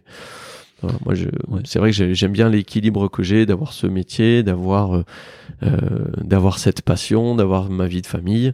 Euh, puis si j'ai un jour ça doit exploser, ça exploserait. Puis si ça s'explose pas, ben je, je garderai cet équilibre que j'aime beaucoup parce que j'aime j'aime beaucoup ce que je fais. parce que le, le plus de, de types d'événements que tu fais, t'as parlé des boîtes de nuit là. Aujourd'hui, c'est Parce que c'est l'hiver. C'est l'hiver, ouais. Ouais. C'est c'est parce qu'il y a, il y a beaucoup de boîtes l'hiver, c'est ça Ou- Bah, c'est parce qu'il y a moins de festivals, euh, il y a moins de Ah oui, festivals oui. euh, l'hiver, donc il y a, à Montpellier il y a pas de festival, donc ben il y a, il y a les, les boîtes de nuit, et puis euh, les boîtes de nuit euh, ont, ont l'avantage d'exister, de pas avoir de problème de voisinage, et puis surtout qu'on a la chance de, de mixer dans une des meilleures boîtes de euh, d'Europe sur le plan de la qualité musicale. Euh, Il y, a, y a un son de, de dingue, un matériel de dingue, et puis des Mhm. gens qui adorent cette musique-là. Donc c'est, moi je suis très privilégié de pouvoir mixer euh, à quelques dates euh, en hiver. Et du coup, ça se passe comment? Vous êtes plusieurs ou c'est toi qui fais toute la soirée d'une traite quand La quand- plupart du temps, on est on est deux. Ouais, Euh, donc euh, là sur les euh, sur les soirées, ben, j'ai j'ai partagé euh, euh, le temps avec euh, avec euh, du DJ. Euh, c'est les DJ résidents la plupart du temps. Ouais, c'est ça ma question. Quand on dit Cyril DJ et Tetris. Quand on dit DJ résident, c'est qu'ils sont assignés en fait à une boîte? Exactement, ben exactement. Alors ils sont pas bloqués, mais ils travaillent, euh, ils travaillent dans cette boîte euh, la plupart du temps, et ils viennent, euh, ils viennent soit euh, avoir une soirée où ils vont euh, jouer un maximum leur leur track, leurs morceaux, soit voilà quand il y a des grosses têtes d'affiche, tra- travailler, travailler pour peut-être amener l'artiste qui est la tête d'affiche dans les meilleures conditions. D'accord. Moi, quand j'y vais, c'est pas moi la, la tête d'affiche et on partage, euh, on partage euh, le, le temps et puis on, on essaie de d'avoir des, des morceaux complémentaires, de, de, de monter puis de redescendre. C'est c'est un travail d'équipe. c'est chacun son tour ou il y a une alternance euh, au sein de la nuit Ça dépend. Il y a des fois c'est chacun son tour et puis des, des fois on va faire ce qu'on appelle les B2B. On va mettre un ou deux morceaux chacun pour un morceau. Ça dépend de, de, de la vibe, comme on dit, de, du ressenti qu'on a. Et pour rentrer dans, cette, dans ce monde de la nuit et cette économie de la nuit, c'est difficile en soi. C'est extrêmement difficile. Ouais. Entre tous les artistes et tous les DJ qui, qui, qui, existent, on va dire, en France, qui essayent de faire ça, c'est. C'est terrible, je, je plains. J'ai j'ai un peu de culpabilité d'ailleurs, euh, mais bon, il faut savoir ce qu'on veut. Il y a beaucoup d'artistes qui ne vivent pas de leur musique et euh, qui qui aimeraient pouvoir euh, mixer. Moi, j'ai la chance d'avoir un métier à côté, de pas avoir besoin de ça pour vivre, et je prends des des, des temps, euh, des temps de DJ. Donc c'est un Bon, c'est une petite culpabilité hein, parce que je suis aussi là parce que parce que j'ai ma valeur. Ouais. Euh, mais c'est très compliqué. Il y a, il y, a, il y a peu de slots, en ce qu'on appelle Mhm. les, des moments pour jouer par rapport au nombre de DJ. euh, ce qu'il y a, c'est que maintenant, en 2024, euh, en, en deux, trois mois, tu peux être formé euh, à, à mixer très convenablement. Le matériel, maintenant, euh, te permet de mixer même plus à l'oreille. Avant, on mixait à l'oreille, c'est-à-dire qu'il fallait que les BPM se soient en- ensemble. Moi, j'ai- j'aime bien donner l'image du, du régulateur sur l'autoroute. Pour, Ouais. pour pouvoir mixer, il faut avoir deux véhicules qui vont exactement à la même vitesse. Il n'y en a pas un devant, pas un derrière. Ouais. Et donc, il faut régler deux choses l'accélération régulière. Donc le régulateur, s'il y en a un qui va plus vite que l'autre, ben, il, va, il va avancer, il va laisser l'autre derrière.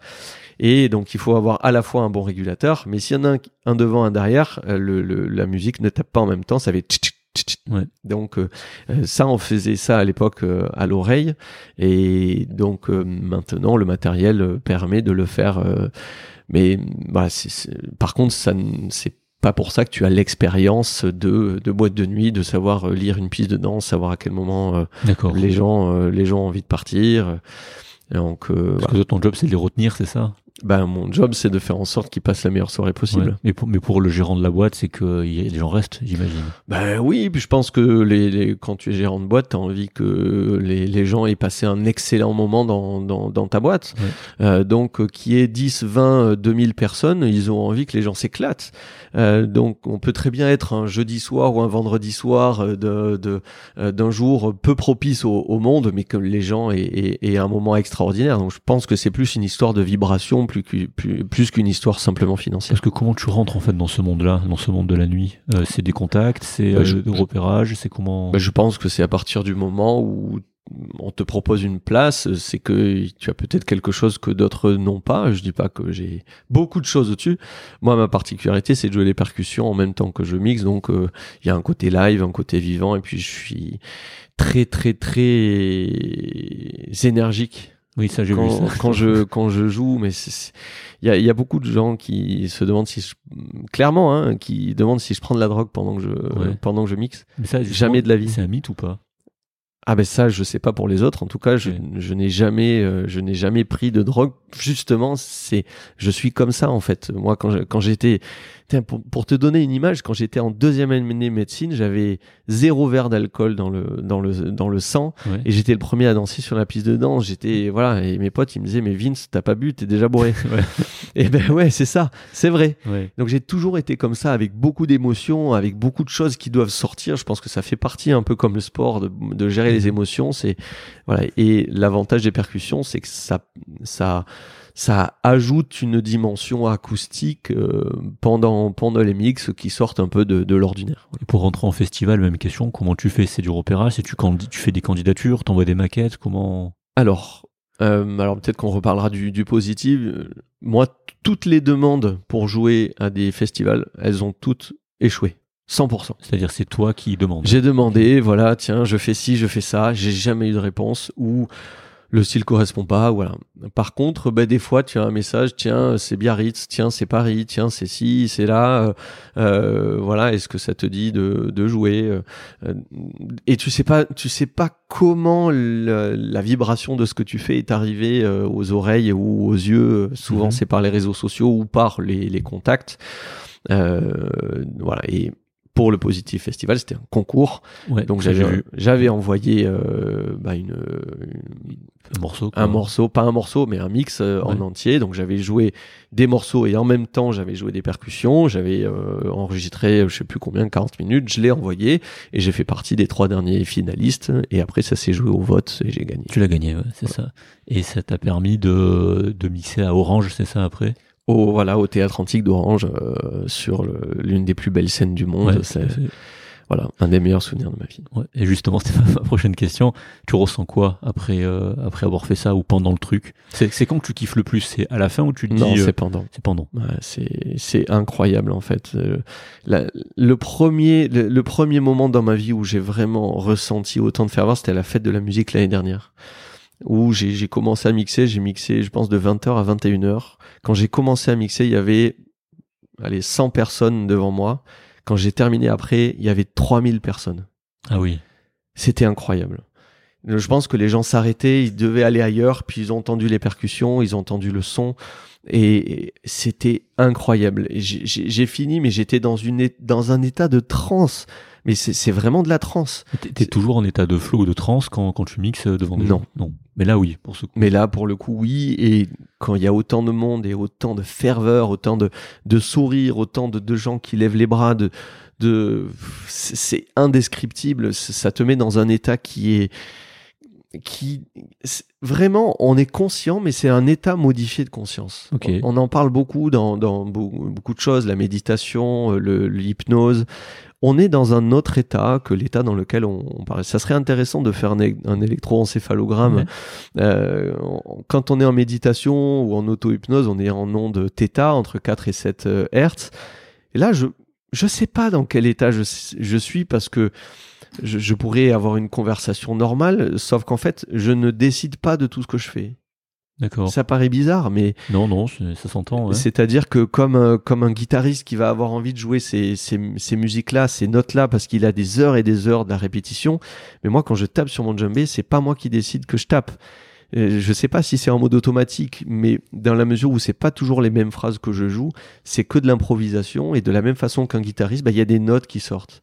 Et je suis vraiment dans un état de conscience modifié. Et à la fin, t'es dégoûté, t'es content, t'es fatigué, t'es Et à la fin, je suis épuisé, je Ouais. suis déshydraté, Ouais. je suis transpirant, je Ouais. suis complètement mouillé. Et j'ai besoin d'un temps pour revenir à la vie normale. Et le retour à la réalité, il est difficile. Quand tu sors de cet état?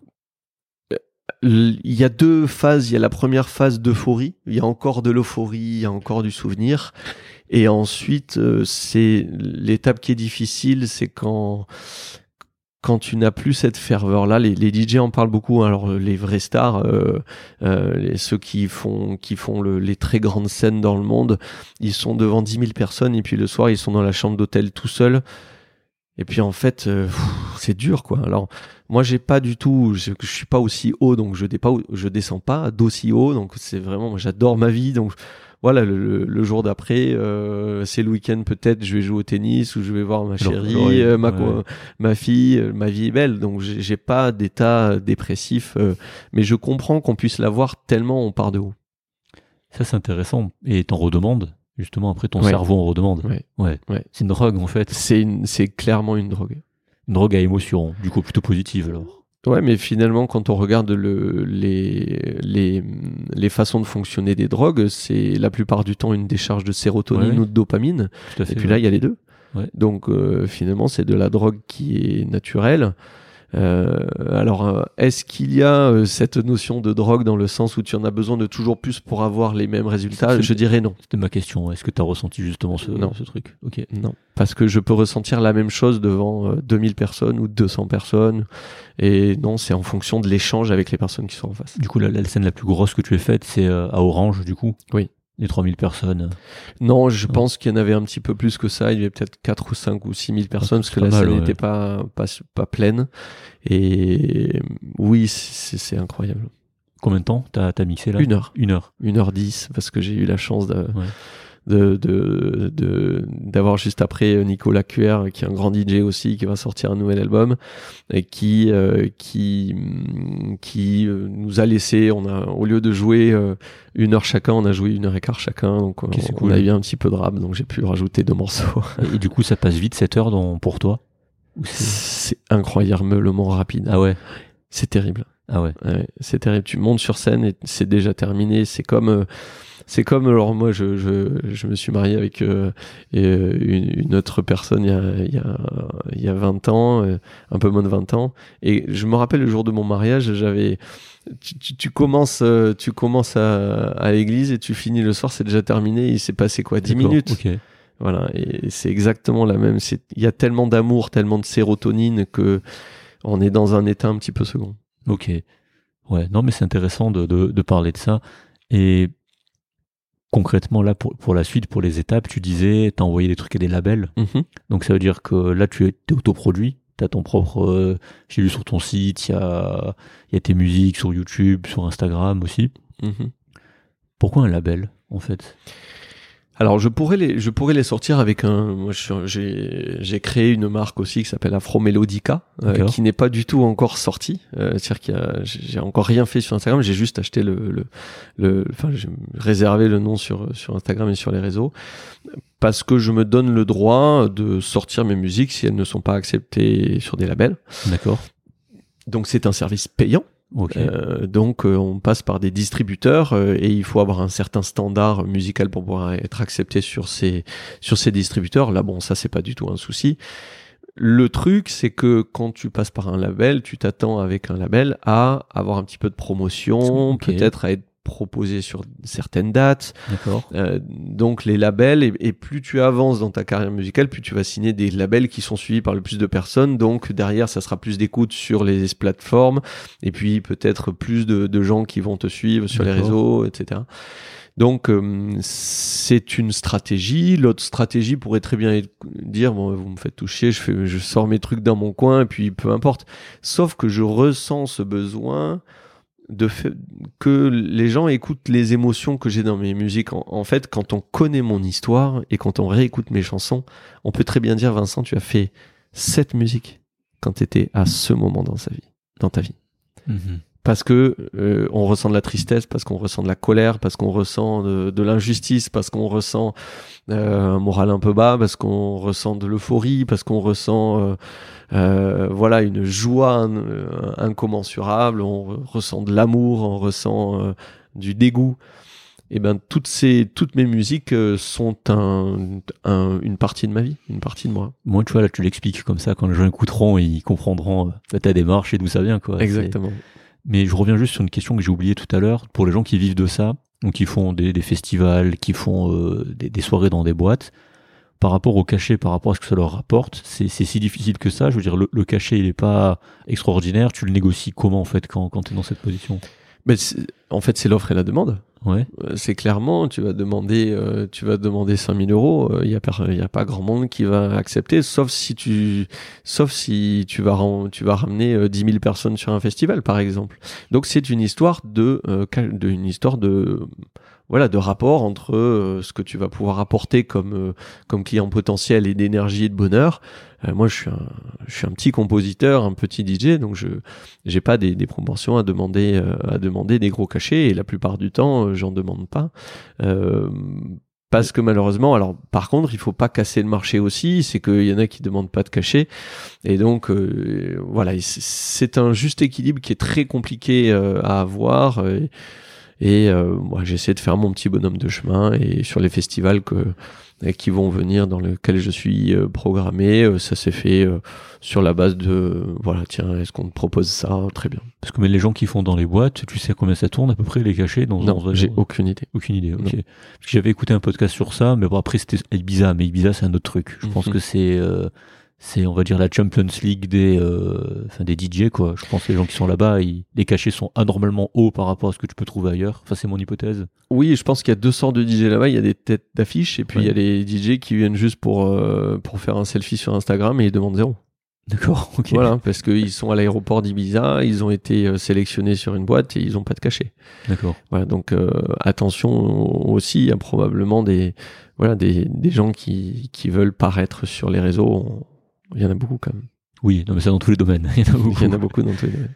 Et co- comment tes proches vivent ça, en fait, et ont vécu ça tout autour de, tout au long de ta vie? Ta passion.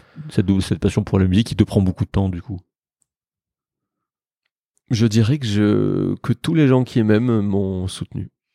Voilà. Ceux qui sont jaloux m'ont pas soutenu, clairement. Euh, ceux qui m'envient m'ont pas soutenu. Ceux qui en ont rien à foutre Ouais. m'ont pas soutenu également. Euh, par contre, ceux qui ont de l'amour pour moi euh, voient à quel point j'ai des, ouais, des étoiles dans les yeux quand, quand je mixe ou quand je compose ou quand je fais écouter ma musique ou quand je joue des percussions. Euh, voilà, je suis. Ouais, c'est difficile à dire euh, de parler de soi, mais je pense que je suis solaire quand. Mais on, Quand je parle non, de mais oui, pour de- on l'entend et puis on le voit surtout dans les vidéos parce qu'il y, a- il y a de quoi voir hein, sur sur internet.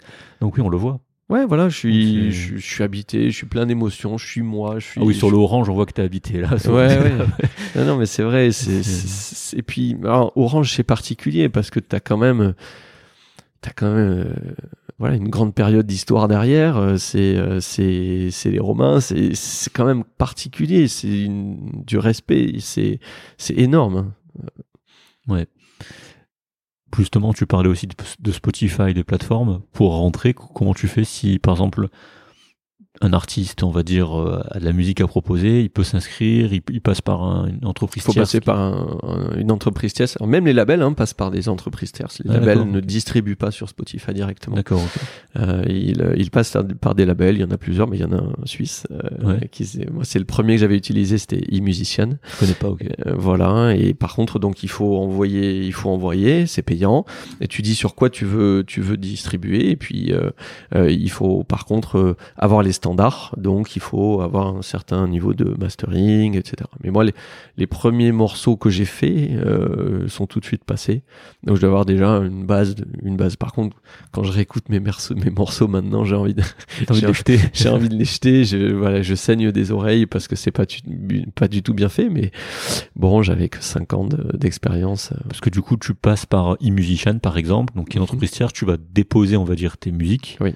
Et puis, eux, ils vont les analyser et voir si c'est distribuable sur les plateformes de streaming. Exactement. Donc Spotify, Deezer, c'est pareil pour toutes. Ou Oui, Amazon, YouTube. euh, Ok. euh, Donc il y a quand même, il y a quand même ce travail avant de, on va dire, de qualité rendue sonore en fait. Mhm.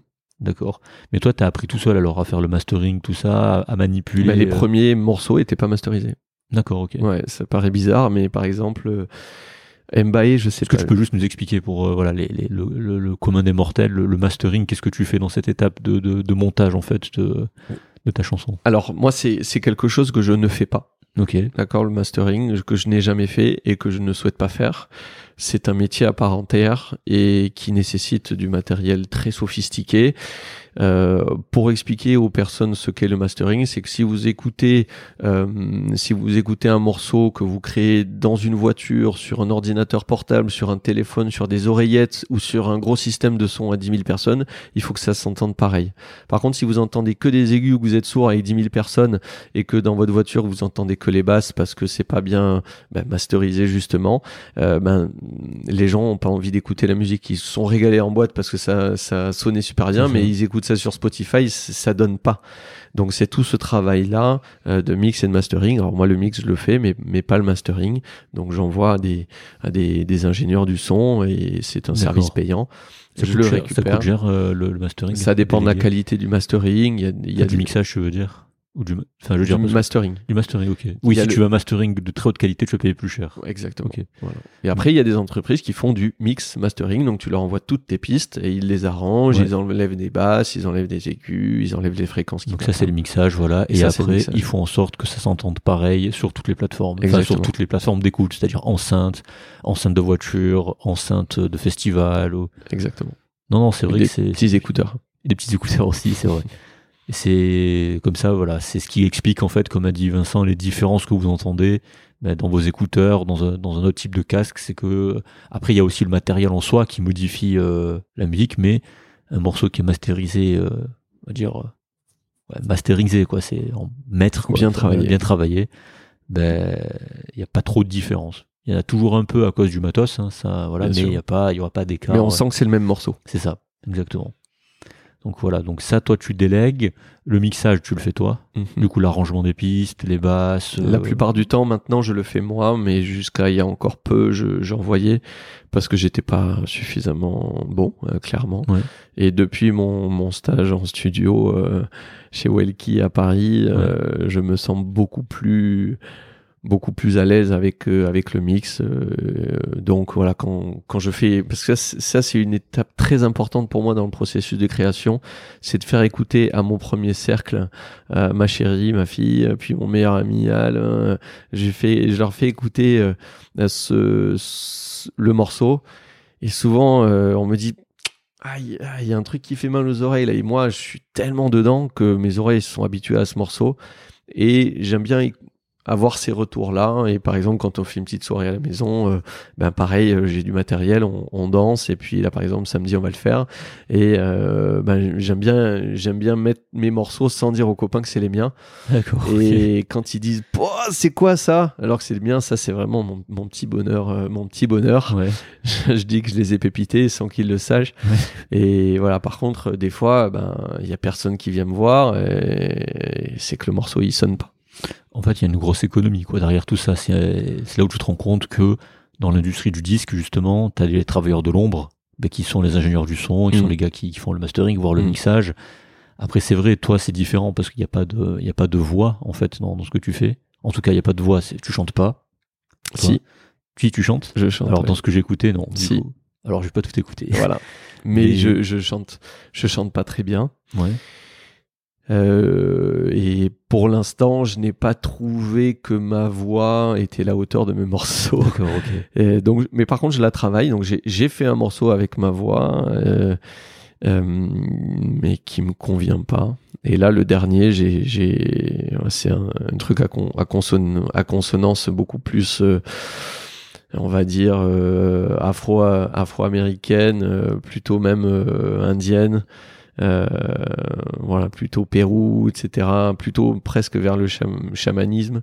Euh, et j'ai j'ai eu des, des idées de faire des voix un peu indiennes et ça me va pas du tout. Donc je travaille. euh. Par contre, je, je chante beaucoup Ouais. euh, et je m'enregistre et donc je me rends compte quand c'est nul. Alors c'est les premiers morceaux que j'ai dû, j'ai dû tomber sur YouTube ou. euh, c'est possible. ouais. Ouais, parce que j'avais pas cette, cette notion-là.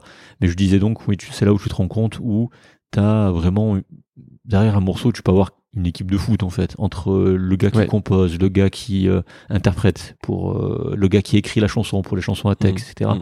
Le, les deux ingés du son, ou, le, ou trois, ou enfin le, le Mhm. gars qui fait les instruments, tout ça, en fait, tu te rends compte que derrière, il y a, Exactement. c'est une économie, en fait. Et puis il y a tout un pan qu'on ne connaît pas, c'est ce qu'on appelle le go- les ghosts, donc les fantômes. Ouais. Donc ce sont des producteurs Ouais, donc, par exemple comme moi, qui vont envoyer un morceau à quelqu'un qui correspond à son, à son style, et cette personne va s'attribuer ce travail. ah ouais, d'accord. Voilà. Et donc ils vont, il y a un échange d'argent qui se, qui se passe, ou un échange, je sais pas d'ailleurs s'il y a des échanges d'argent, mais en tout cas il y a un échange. Et, et donc euh, voilà, il y a beaucoup de gens, vous regarderez sur les réseaux, qui sont ghostwriters, voilà, et qui vont composer des musiques de A à Z ou peut-être de A à Y. Ouais. Et là, voilà, le, le- la tête, euh, la tête d'affiche, la star va rajouter sa petite touche ou même ne rien rajouter et s'attribuer le morceau. Et ça, c'est très très très fréquent. Très fréquent et très frustrant aussi pour les gens, j'imagine. Je sais pas, je sais pas. Je sais pas si c'est frustrant parce que le, le, le ghost, euh, il peut très bien dire, mais voilà, tu sais que moi, il y a mes morceaux qui passent euh, à Coachella, euh, qui passent au Burning Man, qui passent sur les plus grandes scènes du monde. Je sais pas. Je, peut-être qu'il y a un. Ça, c'est les, c'est les gosses, mais c'est les, gens pauvres de la musique, ou au contraire, tu sais pas comment ces gens-là sont, vivent bien, ou arrivent à vivre de ça, Mais- justement. Peut-être qu'ils sont excellents, mais qui n'ont pas cette volonté d'être devant de la scène ou l'opportunité, ou ils n'ont pas eu la chance. Par contre, ils ont un talent de dingue. Toi, ça t'est ça t'est toujours venu à l'esprit d'être, dans la scène? Oui. Ouais. Moi, moi, clairement, euh, dans la mesure où j'ai pas de volonté de, de j'ai pas voulu une volonté de, de faire ma carrière dans la musique, de gagner de l'argent, de faire le tour du monde. euh, ouais, je me l'interdis pas. Si jamais Ouais. je dois faire une belle scène, je le ferai. Mais je, voilà, j'ai juste envie de partager ma musique avec les gens. Et puis c'est moi, quoi. D'accord. C'est une partie de moi. Je donne une partie de moi. Ok. La SACEM, du coup, Mm. ça marche bien, ce, ce dispositif en France, ou c'est, c'est l'enfer Alors je suis plutôt nul parce que j'ai mis que quelques morceaux. euh, Donc je suis inscrit à la SACEM évidemment.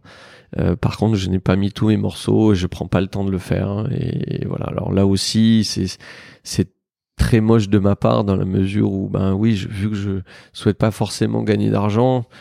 euh, voilà. Après, mes morceaux passent pas à la radio tous les jours, hein. Ouais. donc euh, c'est pas, ça serait quelques centièmes de centimes d'euros mais c'est vrai que j'ai- pas pris le temps de le, de le faire. hein. Je sais que c'est bien organisé, que c'est mieux organisé qu'avant maintenant, D'accord. euh, mais c'est pas quelque chose moi sur lequel je prends du temps. Et tu disais, pour ton nom d'artiste, justement, le petit français, Atalin, Mm. c'est quand que tu. Parce que t'assumais pas, tu disais justement le fait de faire médecine, de la musique, t'avais peur de qu'on te dise des choses, ou on- au contraire on t'a dit des choses Comment ça s'est passé en fait? Non, c'est ma peur, c'est mon, c'est mon, c'est- mon cerveau tout seul qui s'est fait ses propres films. T'as pas le droit d'être médecin. Qu'est-ce qu'on va dire à l'hôpital ou à la clinique? Ça t'a beaucoup travaillé, ça, ce genre de questionnement? énormément travaillé. Ah ouais. ouais, ouais, j'ai énormément travaillé et euh, maintenant- en fait même je me suis rendu compte en discutant avec mon chef euh, euh, de service à l'hôpital, ben Antoine dont je vous parlais tout à l'heure, euh, il m'a posé la même question, mais pourquoi le petit français? Je dis ben je crois que j'ai pas vraiment osé. Il me dit mais c'est dommage. Enfin, ça fait partie de toi. euh, Ouais. Voilà. Et donc, euh, et donc, ben, j'ai décidé de voilà de scinder euh, les genres musicaux et de d'apporter euh, le petit français plutôt dans tout ce qui est mélodique euh, house et techno et plus ce qui est afro mélodique euh, à talent. Pourquoi t'as pas, est- pourquoi t'as pas gardé Atalin pour les deux? Bah parce que quand tu as sorti un morceau sur Spotify, tu peux pas changer. Ah, Voilà, si tu Ah, t'appelles mince. Tartampion, tu Tar- Tartampion toute ta vie. Ou alors il faut que tu appelles parce que moi j'ai signé déjà avec euh, 5, 6, 7, 8 labels. hein. Il faudrait que je leur demande à tous de changer le nom. Et j'ai déjà demandé à deux, ils m'ont dit non. ah d'accord. Parce que comment ça se passe justement quand t'envoies un label, euh, tu signes un contrat, tu Ouais. signes, euh, c'est c'est quoi en fait Le- Tu signes un contrat, donc il te, il te. En fait, il y a des tonnes et des tonnes de contrats possibles. hein. Un contrat, c'est juste un bout de papier Oui, ou même c'est, ça peut être un contrat moral. Et donc, euh, il y a euh, cette. euh, donc, ils vont récupérer une partie des, des dividendes la plupart du temps. Ouais, Et moi, pour l'instant, j'ai jamais touché un dividende. D'accord. Pourquoi? Parce qu'en fait, il faut avoir des millions et des millions de vues pour dépasser le seuil de rentabilité. Voilà, donc, euh, ils estiment que pour sortir un morceau, je sais pas, je vais dire n'importe quoi, il faut 1000 ou 2000 euros parce que Ah oui il y a une maquette, parce qu'il y a un peu d'ingénieurs du son s'ils ont voulu retravailler. Moi, il y a certains labels qui ont voulu retravailler en mastering et en mix. euh, voilà. D'ailleurs, j'avais trouvé qu'il sonnait moins bien. Mais bon, c'est comme ça, il, il avait accepté comme ça. Et il y a peut-être une jaquette pour le pour la une pochette, je veux dire. Ah, Euh, oui, il y a il y a du Ça, il y a du, toi qui gères, du marketing, il y a du il y a du réseau social. Ok, donc ça c'est délégué en fait. Quand ça c'est délégué. Quand tu signes avec un label, c'est eux qui s'occupent de la partie promotion et même graphique visuel. de- Exactement. La plupart du temps. Et puis sur les gros labels, il va y avoir une vidéo, il va y avoir, je sais pas, une interview, un clip. Ouais. Euh, moi, j'en suis pas encore là. euh, à Mais, chaque fois, c'est- mais c'est les services qu'ils proposent en c'est fait. les services qu'ils proposent tout à fait. Et en échange, vu qu'ils trouvent que ta musique est bien, ils veulent te signer, comme on dit. Ils vont récupérer une partie euh, des, des dividendes liés à Spotify. Et donc, en général, dans les contrats, ils vont te dire bah, jusqu'à un certain seuil, on garde tout et après on se partage. Aujourd'hui, tu penses que c'est nécessaire pour être connu en musique ou tu peux, grâce aux réseaux sociaux de ton côté, tout gérer toi Je pense que tout est possible euh, Ouais. de gérer soi. Par contre, il faut du temps, comme tout. Moi, déjà que j'ai peu de temps, Ouais. euh, je pourrais pas gérer. Et, euh, j'ai eu beaucoup de chance parce que je suis quand même assez suivi sur les sur les réseaux. Enfin, c'est c'est modeste, mais le Positif Festival et tous les toutes les scènes que j'ai faites derrière m'ont m'ont quand même assez boosté. Donc c'est sûr que si je vais sortir un morceau même euh, sans label euh, demain, je sais qu'il sera écouté euh, peut-être, je sais pas, peut-être 1000 ou 2000 fois. Par contre, ça suffit pas pour pour voilà pour aller chercher des, jolies scènes. pour aller, il faut être plus connu que ça. Ouais, mais ça justement, c'est comment dire tu, tu penses que je, vais parler clairement, le copinage et de qui te prom fait qui fait ta promotion joue beaucoup. Évidemment, Ouais, on est bien d'accord. sûr, bah oui. Ouais, on est d'accord. Non, parce que il y a aussi ça, mais j'ai l'impression, moi, d'un regard extérieur et pour avoir mis les pieds un peu dans ce monde-là, étant plus jeune, début des années de médecine, que c'est ça en fait. Ben moi j'ai j'ai j'ai la chance d'avoir un métier donc d'avoir des entrées d'argent. Par contre j'ai j'ai je traîne pas du tout dans ce métier donc je connais personne, Ouais, c'est ça. Personne. Ouais, c'est ça, ouais. personne, personne, personne, personne. Donc j'ai pas j'ai pas eu d'aide forcément euh, sur. euh, ouais, j'ai tout fait tout seul. Ouais. Mais c'est, est-ce que tu penses justement que c'est, enfin, moi, moi, en tout cas, oui, j'ai l'impression que c'est le cas, mais peut-être que je me trompe et j'aimerais me tromper. Peut-être que j'ai des grosses conneries et que c'est ma vision des choses qui, qui, qui est biaisée, justement. C'est que euh, si tu veux vraiment passer un, un plafond de verre, on peut dire ça comme Mhm. ça, il faut ça en fait. Ouais. Bon, on est d'accord. Ouais. c'est pas moi qui hallucine en fait. Non, ou alors-. Ou alors il faut que tu sois très bon euh, sur. euh, voilà, mais j'ai il y a il y a un copain à moi qui s'appelle Dorian qui est hyper connu sur les ré- les réseaux sociaux qui fait des petites vidéos mais qui sont incroyables. Mais il, explose parce qu'il est bon et, et en fait quand on di- discute avec lui, il fait comme moi, il sort ses tripes en fait. Euh, moi la dernière fois je regardais un de ses c'est pas des sketchs mais c'est des c'est des moments de vie. il, passe un, un coup de gueule et puis j'étais plié en, en- Ouais. en regardant ça. Je dis mais bravo mais t'es- t'es un super artiste quoi et il est accompli, il travaille, il, il a fait que ça de sa vie, mais il est, il est très bon, il fait que ça, et ça prend, ça prend. Bravo à lui, c'est, extraordinaire. Moi, je sais que j'ai pas le temps de faire des vidéos, euh, je fais voilà euh, des stories, des trucs, c'est, compliqué. ça prend du temps, ouais. Ça prend du temps, et moi, c'est pas ce qui me plaît le plus à la base. Par contre, Ouais. par contre, il est impossible Oui. de percer s'il y a pas ça. Moi, je suis plutôt à la base, c'est dur, hein, mais je suis plutôt un anti-Instagram. Ouais. Voilà, pour moi, Instagram, c'était euh, les nanas qui, qui parlaient de leur vie et C'est voilà. toujours ça. Ouais, mais sauf qu'en fait, sur Instagram, il n'y a pas que ça. Il y a aussi des gens qui sont passionnés et tout se passe par les réseaux sociaux maintenant. Euh, voilà, si tu as 30, 40 ou 50 000 personnes qui te suivent, tu sais que tu as une partie des gens qui vont venir te voir parce qu'ils t'aiment bien. Ouais, ils aiment te, te voir jouer. euh, Et donc, c'est vrai que moi, je pense que je suis encore pas suffisamment connu pour pouvoir euh, passer ce plafond de verre dont, dont tu parles. Et euh, je j'ai pas le temps. mais Je, en fait, j'aimerais pouvoir, euh, voilà, euh, avoir des heures et des heures dans la journée pour faire des vidéos, expliquer toute ma composition. D'ailleurs, ça, je sais pas, mais c'est cette interview me, me pose, me, comment dire, me donne des informations sur peut-être d'autres vidéos que je pourrais faire Ouais. moi parce que toutes ces, tes questions sont hyper pertinentes. Comment ça marche, comment ça fonctionne, comment tu branches ci, comment tu branches ça. Et c'est vrai que je pourrais faire des petites vidéos en rentrant du travail le soir, euh, en me disant bah tiens voilà, je, je vous présente euh, ce matériel-là. Je pourrais, mais c'est pas moi en fait. Toi, t'es plus, pas moi. t'es plus en faire les choses et puis kiffer. Moi j'ai envie de, de- voilà d'écouter ma musique et de vibrer. Ouais. Voilà, Moi, si j'avais quelqu'un qui, qui venait voilà, 10 minutes tous les jours chez moi et me dire ah, Allez, fais la vidéo, bon, on prend 10 minutes, tu la fais, puis tu t'en occupes, Ouais. je dirais C'est génial, c'est super, mais c'est pas moi. Ouais. Ouais, non parce que j'ai l'impression que, mais alors je sais pas du tout comment ça se passait avant parce que j'étais trop jeune, mais comme tu le dis, j'ai l'impression que les nouvelles règles du jeu entre guillemets pour percer, ça, Mm. ça doit passer par là en fait. Exactement. Avant, je, même, mais alors attends, parce que avant, quand tu réfléchis, c'était beaucoup plus fermé en fait comme monde. J'ai l'impression Bah parce oui. que vu qu'il n'y avait pas les réseaux sociaux, il n'y avait pas Internet, donc là vraiment T'étais obligé euh, de passer par voilà. un label, par un ça. major, par- pour avoir des disques, et puis pour avoir des disques, il te fallait des milliers et des milliers d'euros, ou des vinyles encore plus. il fallait des sous, il fallait quelqu'un qui fallait un- beaucoup de un, sous. un producteur qui ait beaucoup d'argent derrière à mettre sur Exactement. ça. quoi. Là, ça a Donc tu faisais le tour des popotes, hein, je pense Ouais. que c'était ça, tu faisais le tour des labels, on le voit dans le, dans le film avec, euh, avec euh, Freddie Mercury, ils font le tour des labels, bah non, Ouais. je vous prends pas, votre maquette euh, c'est de la merde, bon ben vous saurez toute votre vie que vous êtes ceux qui ont perdu Queen. Ça. Mais c'est exactement comme ça que ça se Les passait à Beatles- l'époque. les Beatles aussi, hein, Les ça, Beatles aussi, voilà. plein d'artistes en fait. Et maintenant, on a la chance, je pense que c'est une chance de donner, de donner euh, cette chance à, à n'importe qui, tant mieux, euh, parce qu'il n'y a pas besoin d'avoir un gros compte en banque pour aller euh, acheter voilà, quelques, quelques mètres carrés dans le métro à Paris, sur les, sur les, sur les pubs. C'est vrai, c'est vrai. Et ça, après, tu peux. Alors, ça, c'est aussi un débat. C'est une question que j'avais. C'est pour quelqu'un qui veut commencer la musique, par exemple, le matériel, c'est important ou pas, Mm. selon toi? Je dirais que oui, c'est important, mais je pense qu'il n'y a pas besoin de gros matériel pour faire passer une émotion. Ça, je suis d'accord. Pour faire passer une émotion, tu peux le faire avec une guitare ou même Voilà. juste des percus vraiment basiques. Voilà. Pas- Il y a énormément d'artistes, Ouais.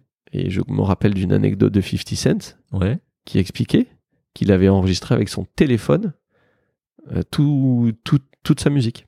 Ok. Voilà.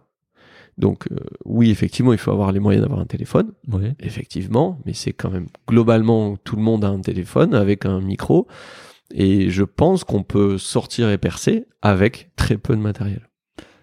Je te montrerai ça tout à l'heure, justement. Ben, ça, me fait penser à justement la- l'artiste que j'ai cité au tout début, où justement elle a commencé avec son téléphone, elle est toujours avec Mhm. son téléphone. C'est exceptionnel, je te montrerai. Enfin. Moi, je reste. Justement, tu parles d'émotion, et elle, pendant les 5 heures, là, enfin, j'ai écouté, réécouté, décortiqué. Parce que je, je fais partie aussi de la musique. La musique et moi, c'est aussi une histoire qui, qui dure depuis que j'ai enfin, Ouais, de ça se 4 sent. ans. Et tu vois, j'ai dit, purée, mais il y a un truc chez elle, il y a un truc niveau émotionnel, elle te fait passer des messages, et c'est euh, c'est du non-verbal, c'est la manière de chanter, la maîtrise du vibrato, tout ce genre de trucs, tu vois. J'écouterai avec plaisir. ouais, moi, je trouve ça exceptionnel. Enfin, et c'est... euh, et elle a commencé avec un téléphone. Génial. Mais ça sonne, mais tu te dis, mais c'est pas possible. C'est... C'est des, c'est des gens qui travaillent. Ben, elle a fait que ça aussi. J'ai un petit peu lu sa bio. Elle a fait que ça de toute sa vie depuis qu'elle est gamine et tout. Ben, ça se sent, ça, ça se sent, ça s'entend et tu sens que elle est pas là pour, euh, elle est pas là pour le flouze en fait, comme tu Mm. dis. C'est elle est là pour transmettre des émotions et ça, tu le sens quand c'est sincère en fait. Tu le sens quand c'est quand tu sens que le, le gars il fait de la musique juste pour euh, engager de l'argent et que c'est, tu, tu le sens en fait. Entre, entre différents artistes, tu, peux dire ce que tu veux, tu le sens. Enfin, Ouais, je crois aussi. euh, on reste humain et les messages, comme tu dis, au niveau émotionnel, ça passe quoi. Tu, tu, tu ressens les choses et ça c'est super important. Bon, Ça, c'est quelque chose que je vais peut-être essayer de, de faire dans, dans les musiques, euh, c'est de ne pas avoir de langage. Ben voilà. J'aimerais bien, moi c'est d'ailleurs dans la mu- dernière musique que je suis en train de, de faire, il n'y a pas de mots. Mais moi Il n'y a j'adore. que des Voilà, onomatopées, il n'y a que des Ouais. oh oh, il y a des- Tu vois, que ce soit une chanson japonaise, indienne ou quoi, quand ça te touche, Exactement. tu dis que le gars a réussi en fait. Tout à fait. Parce que tu comprends rien, même, même une chanson africaine ou. Et puis là, t'as la petite gouttelette sur, euh, sur le, C'est ça. la petite larmichette qui, qui sort. C'est incroyable. Mais il y a, il y a peu d'artistes comme ça, il y en a, heureusement. Et euh, ouais, ça, ça existe. Les, les musiques. Ben moi, il y a plein de musiques africaines ou indiennes, euh, ou même, tu sais, euh, tu sais, dans Amérique, en, en Amérique du Sud, un style un peu particulier, euh, surtout dans les montagnes, tu vois, ce, ce Mm. style de, Je vois très bien. de chant euh, très. avec beaucoup d'écho, beaucoup de, de reverb, tu dis, ouais, ok, Bravo. bravo. Voilà, je j'ai rien compris à ce que t'as dit, mais ouais, t'es touché, quoi. Tu sens quelque chose qui passe. Et moi, je trouve que la musique, pour moi, c'est un outil. En tout cas, c'est comme ça que je le vis, et je pense que c'est comme ça que tu le vis aussi. C'est un outil pour transmettre des choses, dire des choses, transmettre des émotions. Et ouais, c'est, c'est, pour moi, c'est un outil, un art. Hein. C'est nous aussi, médecins, on est, on est artistes. En allemand, même médecin, c'est arts, je sais plus quoi. Je sais plus comment on dit médecin, mais ça commence par art. Ah oui. Ouais. Ok. Et, c'est, et le, le mot vient de là, en fait. Vraiment, l'origine du mot, c'est parce que le, le médecin est un artiste, en fait. C'est un art qu'on pratique.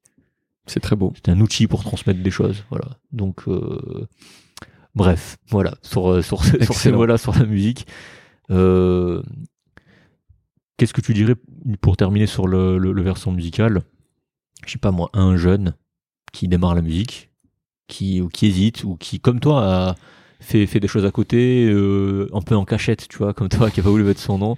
Tu dis quoi? Vas-y, expose-toi, euh, n'hésite pas, ou au contraire. Enfin, qu'est-ce que tu peux dire Je dirais pas ça. Ouais. Je dirais pas ça parce que hum, il y a un risque à, à aussi trop s'exposer.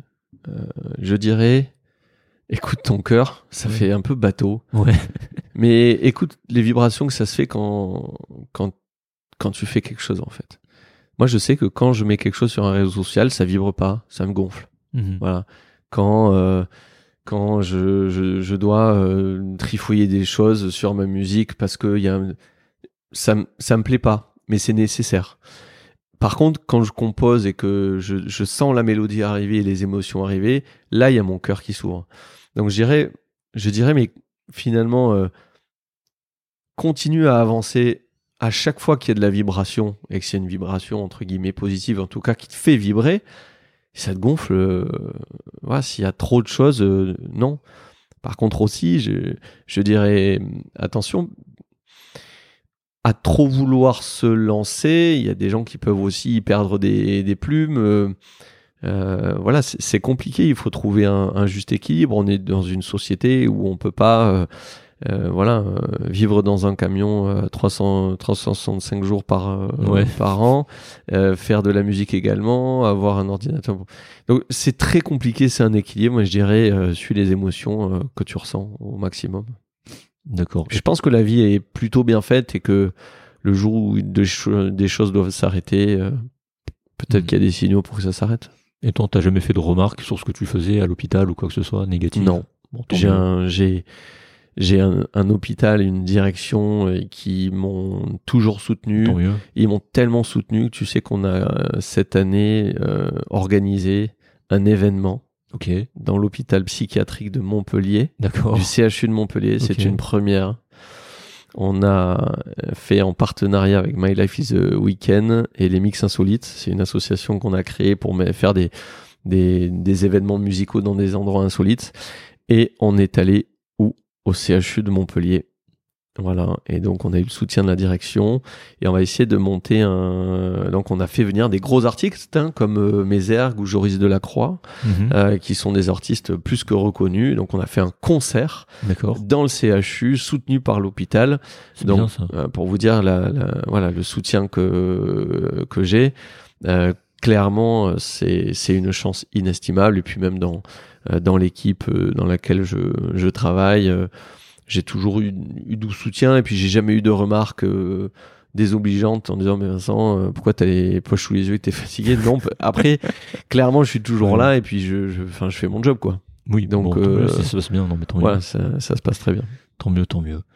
Si, euh, si maintenant je fais juste un, un petit, petit, dé- un petit détour vers l'aventure startup, Mhm. euh, Avitam que tu as, commencé à créer quand tu étais interne, j'ai pas de Oui, bêtises, C'est ça. À la base, bon, je, je, je, vais, je vais faire un spoiler maintenant parce que voilà, parce que du coup mes questions, je vais les changer en direct. Ça répond plus à ma trame. Tu, euh, tu m'as dit que tu avais quitté cette société, enfin qu'elle était en liquidation. Oui. Donc tu n'es plus dedans en ce moment. Non. Voilà. Mais quand, quand même, c'est intéressant parce que en tant qu'interne, où tu te dis, tu fais déjà de la musique, tout ça, t'es bien occupé, où tu trouves le temps en fait pour dire je vais faire une start-up? Et c'était quoi qui était recherché au début? Alors, à la base, donc euh, on était, euh, donc moi j'étais interne dans le service de mon euh, ben, professeur Avignon, mon associé, et qui, et donc on avait du mal en consultation à récupérer l'ensemble des données de santé des patients. D'accord? Voilà, c'est-à-dire qu'en gros pour on n'aime pas trop ce mot, l'interrogatoire, c'est trop policier, mais pour l'entretien, il nous fallait deux heures pour récupérer leur état de morale, comment ils mangent, comment ils dorment, comment ils bougent, leurs émotions, etc. Il, te faut trois heures. Or, on n'a que 15-20 minutes ou voire une demi-heure euh, pour voir euh, quelqu'un en consultation. Donc, on s'est dit, est-ce qu'il n'y a pas un moyen de faire, euh, de faire quelque chose qui ferait qu'ils remplissent des données à l'avance? Et quand ils arrivent, eh ben, on, sait déjà. Donc, on a créé une plateforme qui s'appelle Avitam, qui n'est pas morte. Oui, qui n'est pas mort. Le site existe encore. Le site existe, le, donc euh, le, les, les, actifs, hein, donc pas la société, la société est morte, mais les actifs ont été repris, euh, ont été repris par euh, une société qui s'appelle euh, les quatre canaux, et qui est une, une, société qui fait pas mal d'intelligence artificielle dans les médicaments, et qui justement, et donc on a on a créé cette plateforme Avitam pour faire en sorte qu'il y ait une amélioration de la communication des données de santé entre le patient et le médecin. Alors, à l'époque, Doctolib euh, n'existait pas et toutes ces plateformes-là, il n'y avait même pas le DMP. Et donc, on avait fait une sorte de DMP, sauf que les gens remplissaient eux-mêmes les choses et on y avait accès. Et là, par exemple, pour euh, Doctolib, il n'y a pas ce genre de choses encore. Donc, on, met en place des parcours de santé pour certaines maladies. Mhm. Et par exemple, pour venir en hospitalisation pour une obésité dans le service, par exemple, à, l'hôpital, euh, on les voit en consultation où ça se fait par le secrétariat, on les inscrit sur la plateforme Avitam, ils remplissent un peu comme Mario Bros, ils passent de château en château, et à la fin, il y a un cadenas qui s'ouvre, et ils cliquent, ça envoie leur demande à notre coordinatrice euh, Soumaya qui euh, va les appeler en leur disant ben voilà mardi prochain ou dans deux semaines vous pouvez euh, avoir une place en hospitalisation. Ce qui nous a permis et c'est là où il y a un retour sur investissement très important pour l'hôpital, euh, c'est que ça nous, ça nous a permis d'avoir un nombre de personnes qui viennent. Tu sais que à l'hôpital on, se bat beaucoup pour les gens qui viennent pas. C'est-à-dire qu'on on a un temps et sur cinq ou six hospitalisations ou même quatre, ben il y en avait que un ou deux qui venaient. Et là on a 80 94% des gens qui viennent. Ah ouais, d'accord. 94%, c'est une stat qui est incroyable. Donc attends, t'as créé, t'as, créé de la, on va dire de, comment on dit, de, pas de l'adhésion, mais de... De l'optimisation du temps, du, du, du, nombre de, de, personnes qui viennent, qui viennent à l'hôpital. Mais ça, à la base, donc c'est un besoin interne. Et après, vous avez voulu l'externaliser pour... On a euh, voulu externaliser, mais là aussi, on, on apprend de ses erreurs. On n'a pas été très bon sur le plan marketing, commercial. On aurait dû faire le tour de France euh, ou du monde pour aller présenter notre solution. Mais oui, effectivement, il y avait euh, notre vie de famille, il y avait... voilà, et puis on, avait fait HEC euh, Booster quand même, donc on avait ah, eu un petit, un petit pied à HEC pour avoir quelques notions de commerce, etc. C'était top.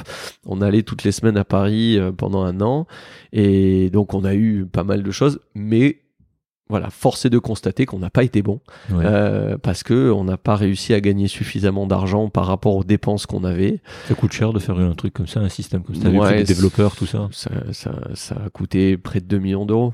Donc 2 on avait millions d'euros. Ouais, on avait on avait levé pas mal d'argent, puis on a quand même gagné de l'argent aussi, ce qui fait que sur les années, alors 2 millions d'euros, c'est depuis la création. Mais voilà, s'il fallait refaire Avitam maintenant, il faudrait repartir euh, avec euh, donc c'est la société 4C2 euh, qui va reprendre le flambeau et qui va j'espère améliorer, euh, ben, avoir tout ce qu'on n'avait pas, c'est-à-dire euh, la force commerciale, la force marketing, d'aller peut-être du réseau qu'on n'avait pas aussi. C'est important d'avoir du réseau. Dans cet écosystème, c'est euh, capital. Ben voilà, mais je crois que dans tous les écosystèmes, et, j'ai l'impression aussi malheureusement. Voilà, et donc là, il faudrait voilà connaître les directeurs d'hôpitaux, les directeurs des centrales d'achat. Et ça, c'est quelque chose qu'on n'avait pas. Là aussi, on peut pas tout avoir. Il y a sept ans, lever de l'argent, c'était compliqué euh, ou c'était, ce qui est une période, il y a une période dorée où c'était facile entre guillemets, facile. Hein, je mets des gros guillemets. Mais euh, il y a sept ans, c'était quoi? C'était 2016-2017 ben nous, on avait commencé la, la- à créer la plateforme en 2009, euh, qui s'appelait pas comme ça. Ah oui, d'accord, avant. 2009, ah ouais. Ouais, 2009.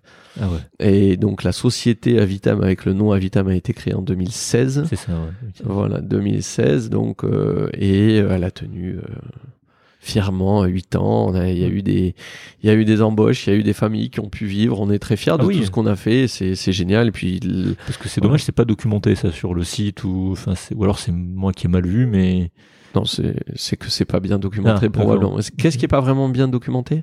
Justement, bah, tout ce que vous avez fait en fait. Eh ouais. Bah non, oui. mais c'est ça, parce que moi, tu vois, j'avais pas, j'avais pas cette notion-là. Même en préparant mes questions, j'avais pas ça, tu vois. C'est voilà, l'intérêt de poser des questions en direct. Ouais, c'est d'avoir des réponses à Et tu t'attends pas, donc, t'avais, t'avais embauché des gens, c'est ça? Et ouais, on avait des, des salariés et puis une équipe euh, qui était qui était top. Et on a dû malheureusement euh, sur un licenciement économique euh, arrêter de travailler avec certaines personnes. Et il semblerait que cette équipe puisse se reconstituer avec la nouvelle équipe qui reprend. Voilà, je croise les doigts pour euh, pour que la société, pour que cette nouvelle société puisse faire briller. notre bébé comme comme on n'a pas su le faire briller malheureusement. Parce que quand tu as cette idée-là, tu vas chercher des développeurs directement pour développer cette application. Comment, comment tu fais? Ben, moi, je sais pas, je sais pas, je pas sais pas développer. euh, mon associé savait pas non plus. On avait dans nos associés, dans nos associés, euh, quelqu'un qui avait la triple compétence d'être médecin radiologue. Bon, il a huit cerveaux aussi. hein.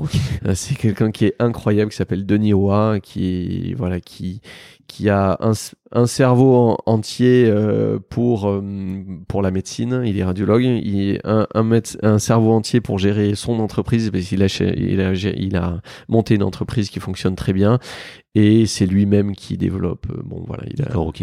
Denis, comment tu dis? OA HOA. Ok. Et donc, euh, euh, il, il nous a aidé au début, sauf qu'il pouvait pas passer son temps. Donc, on a, on a été en contact avec euh, Didier Lovera et son équipe euh, initialement pour commencer à développer nos, nos premières lignes de code. Mhm. Et c'est la même équipe maintenant qui va, j'espère, pouvoir être, voilà, on, on espère être reconstituée parce que c'était une belle équipe. Toi, tu t'occupais de tout ce qui était levée de fonds, tout ça, ou t'étais plus dans la partie médicale expert? Bah moi je faisais un petit peu tout quand même. Euh, Ouais. Voilà, pas le codage évidemment, mais je faisais le lien avec euh, les développeurs pour savoir comment on allait euh, mettre quel bouton à quel endroit, quelle couleur, euh, euh, quelle interface utilisateur. Mhm. Ah Puis il fallait même, que sur le plan médical, il faut que ça, ça tienne la route parce que euh, si t'écoutes euh, et si tu viens du milieu du, du développement, euh, c'est pas la même la même chose que la- le milieu de la médecine. Le milieu du développement, tu as envie d'avoir deux boutons quoi. Oui et non. euh, il faut que ça soit très simple. Ouais. Sauf qu'en médecine, il y a des mots, tu vois. On, on parle d'antécédent quand tu es un, mé- un- un médecin, mais peut-être que les patients ne savent pas ce que c'est antécédent. Donc en fait, on, on a on a pris beaucoup de temps pour euh, travailler cette interface. Euh, maintenant, elle fonctionne extrêmement bien. Elle est sécurisée en hébergement de données santé. Donc tout ça, on, on, on l'a travaillé. Donc c'est moi effectivement, c'est pas que moi, hein, mais euh, je faisais partie de l'équipe. Et tout ce qui est euh, management, euh, tout ce qui est euh, gestion de la boîte, les finances, les factures, ben, je l'ai fait pendant une partie du temps jusqu'à ce qu'il y ait quelqu'un qui vienne me, me seconder. Euh, et les levées de fonds, évidemment, ben, c'est nous qui les avions faites. D'accord. Ouais, je vois sur, sur LinkedIn Denis OA. Je vois, je vois Voilà. ouais, tout ce que tu me dis euh, sur les entreprises en radiologie, en formation, et euh, Voilà, il a, il a créé Imaios. c'est ça. Ouais, je vois ça depuis 13 ans. Ouais, ce que je vois. Ah, mais c'est une belle réussite. Un bel exemple. J'aurais aimé qu'on suive cet exemple, mais on n'a pas Ouais, été peut- suffisamment. Peut-être avec la nouvelle structure, qui sait, je sais pas. hein. Peut-être. tu verras. Donc, euh, ok, bon. Donc, une, pour toi, c'est une, c'est une aventure qui est, que tu mets de côté ou que tu aimerais bien reprendre quand même? C'est un petit peu difficile comme euh, je suis beaucoup en, en questionnement en ce moment. C'est compliqué parce que c'est quelque chose. C'est comme si tu as un enfant. Euh, tu as un enfant que tu crées de toutes pièces, donc c'est pas un enfant, c'est quelque chose que tu crées. Et donc on était un papa et une, enfin deux papas, euh, Antoine et moi, avec euh, avec toute une équipe derrière. Et là, hum, euh, on, on, on sait qu'on n'a pas été bon sur plein de trucs. Euh, et on sait qu'il y a une nouvelle équipe qui est en train de se créer avec beaucoup plus de compétences, donc c'est intéressant. Là, je me pose la question de la, de la vibration. Euh, Ouais. Est-ce que j'ai envie de continuer à, à vibrer et, et je ne sais pas encore quelle place je peux avoir dans cette nouvelle équipe. En tout cas, pour l'instant, c'est c'est pas très clair et c'est un petit peu c'est un peu compliqué de savoir quelle place euh, avoir et si j'ai une place, parce que je sais même pas si j'ai une place. D'accord, très très bien. Pour quelqu'un qui veut commencer la musique, je sais pas moi DJ au hasard, qu'est-ce que qu'est-ce que tu peux conseiller en matériel pour bien commencer? Ah bah c'est une question que je, à laquelle j'ai répondu parce que j'ai beaucoup de gens dans mon entourage qui veulent Qui commencer. ça, ouais. Et mon, mon filleul et cousin que j'adore, euh, euh, Rémi, m'a demandé il y a quelques mois, tiens, qu'est-ce que tu dois acheter comme... euh, Et donc, je lui ai, je lui ai dit, parce qu'il avait déjà un ordinateur, j'ai dit, écoute, prends un petit contrôleur, ça coûte 150 euros, achète un casque. Ouais. Et puis, tu achètes des morceaux, ça coûte, voilà, entre 75 centimes et 1,50€ par morceau. Et tu commences à, à mixer. Et puis, en fait, très rapidement, il a commencé à mixer avec des copains, puis à une soirée, et puis il s'éclate, euh, il s'éclate maintenant. Et, j'avais fait pareil il y a quelques années avec euh, mon autre cousin, bah, son frère Louis. Euh, et hum, donc, il, voilà. Donc, je, je dirais que pour commencer, il faut pouvoir entendre le son. Donc, il faut quand même deux enceintes. Oui. Il faut. euh, T'as des marques à conseiller, euh, des trucs. euh, Bon, je- j'ai un petit peu du mal. mais je sais que Pionnier a, Pionnier a la main mise sur le Oui. monde du DJ. Ouais. Euh, donc je je peux pas dire de pas aller là-dessus, mais il n'y a pas forcément d'avoir besoin du pionnier pour euh, pour euh, voilà des non une marque. Il y en a plein qui sont très bien. Moi j'ai commencé sur Gemini, D'accord. voilà sur la première platine vinyle et première platine CD Mhm. euh, qui avait le, le pitch, donc on pouvait euh, augmenter ou, ou réduire la vitesse. Euh, donc je pense qu'il faut juste de quoi écouter du son, de quoi avoir un casque sur les oreilles pour pouvoir entendre le morceau d'après, un système de diffusion sonore, et puis soit des clés USB euh, si le contrôleur est, est auto, euh, comment on dit, il est, euh, il peut lire les, les clés, ou Oui. alors un ordinateur relié. Déjà avec ça on a, on a, on a, on a de quoi faire. Donc avec un budget pas très important au final, un ordi, quoi comme logiciel pour commencer en- Bah, ça, ça dépend parce que la plupart des, des la plupart des platines maintenant intègrent sont liées à un, un logiciel en particulier même et en plus de ça le, le, le dernier logiciel Serato s'est fait racheter par Pioneer ce qui fait que c'est la même boîte que Recordbox. Euh, donc tout tout est compatible maintenant Euh, voilà. Moi je je sais que je j'ai toujours conseillé aux gens à qui je conseillais je voilà par exemple ma, ma, ma chérie euh, euh, elle a commencé à mixer il y a moins d'un an et elle, oui, elle a un, ni- un niveau incroyable, euh, mais parce qu'elle est passionnée de musique. Elle était danseuse avant, donc on ressent qu'elle a une, une passion avec la musique et elle est capable de mixer sur quasiment tout maintenant. Pourquoi? Parce qu'on a commencé sur cette platine euh, Ouais. vinyle qu'on peut voir derrière. Et quand on commence sur le vinyle, on sait à quel moment il y a le premier poum. Donc c'est la musique, en gros, la musique électronique, ça fait poum, tchac, poum, tchac. Et le but, c'est de pouvoir adapter un morceau avec le morceau d'après. Et sur vinyle, tu es obligé de revenir au zéro et de remettre le diamant sur le premier poum pour pouvoir adapter la musique. Et on, a passé des heures et des heures, enfin, elle a passé des, heures et des heures à adapter la vitesse, donc le régulateur dont on parlait, du vinyle sans avoir tous ces artifices. Ce qui fait que n'importe quel logiciel, moi tu me mets sur n'importe quel logiciel, n'importe quelle platine, je vais pouvoir faire un enchaînement.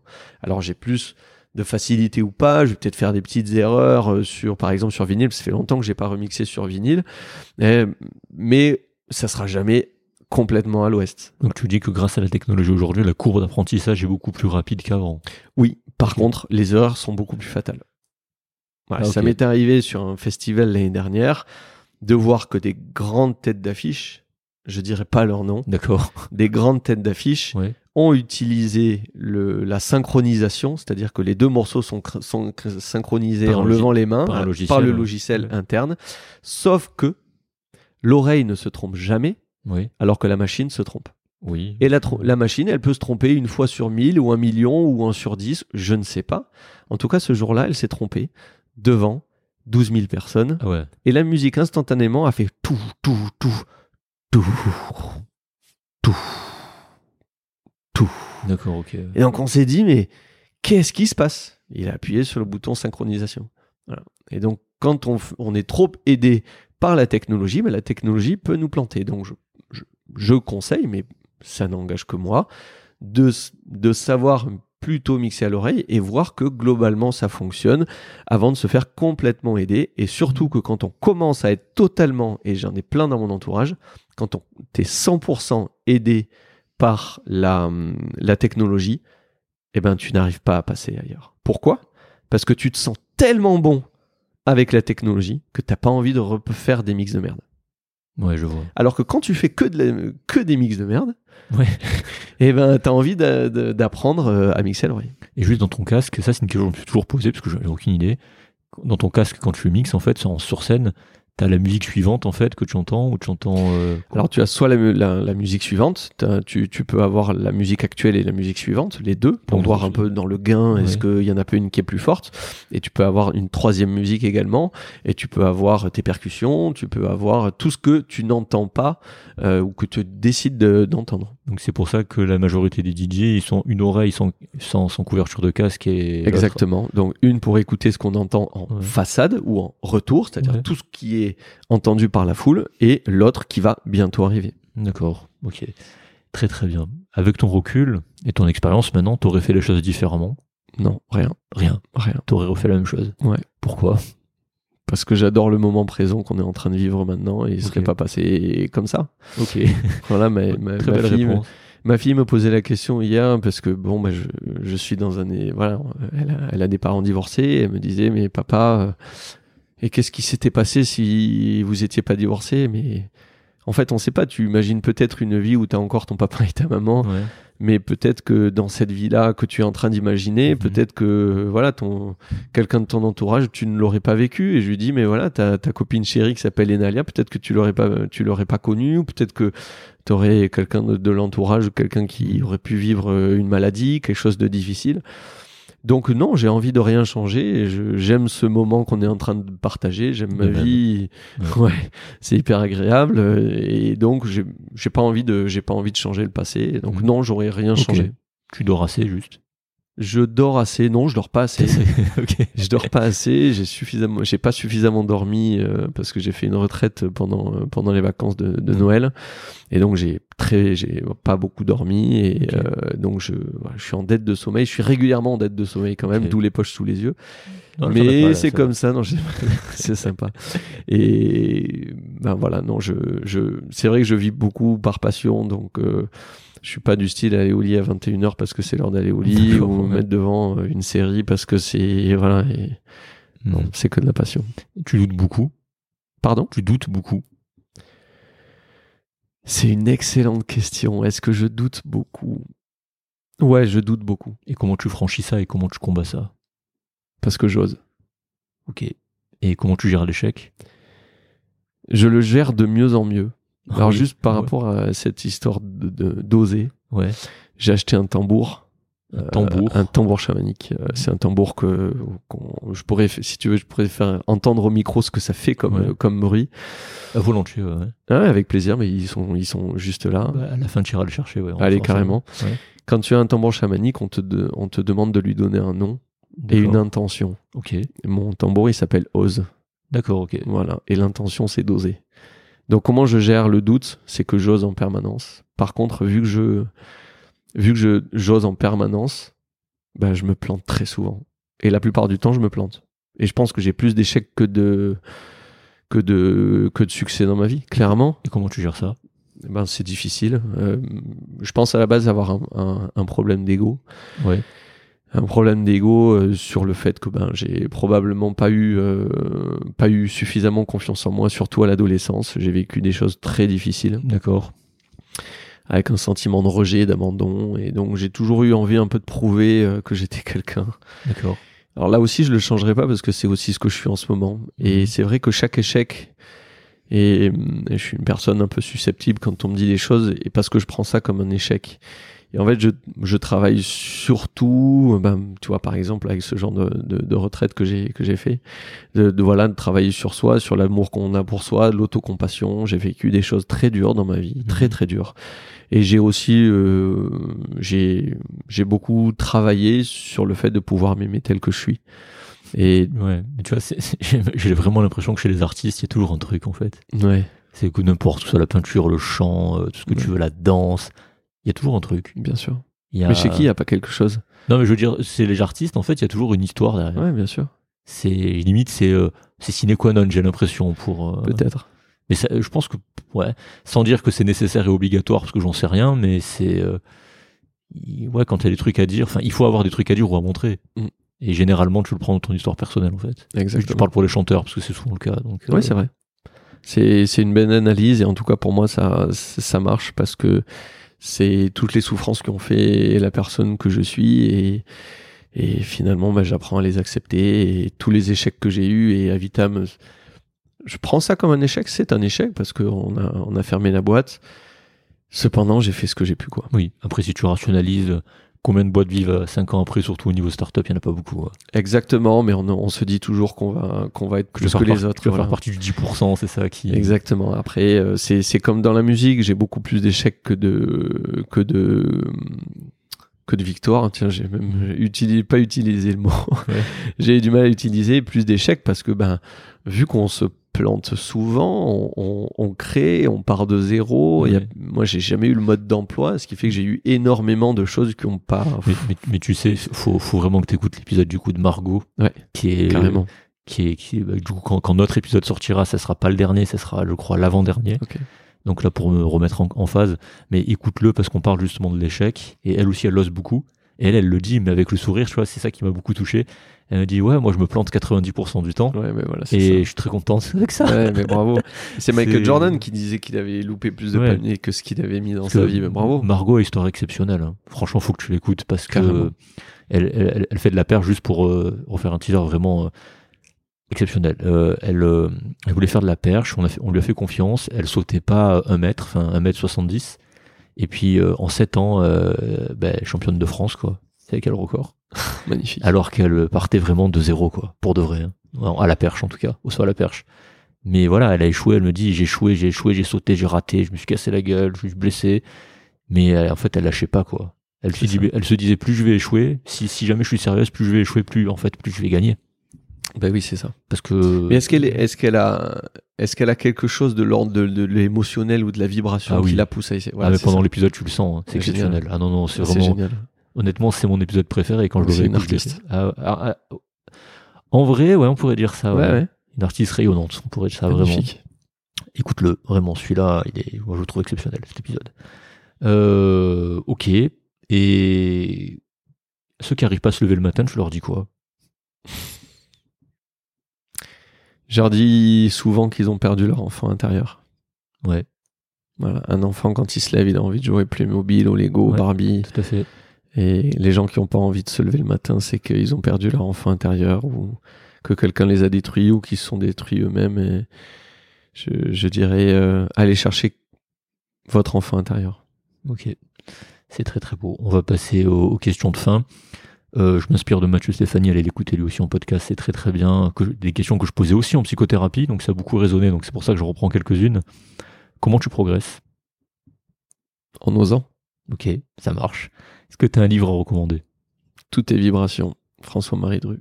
Ça, été une réponse instantanée. Incroyable. Alors là, je le Incroyable. mettrai dans la description. Incroyable. Ça, ça parle de quoi, juste rapidement? Bah, tout est vibration. Et j'ai pu comprendre pourquoi tout était lié dans ma vie. Ok.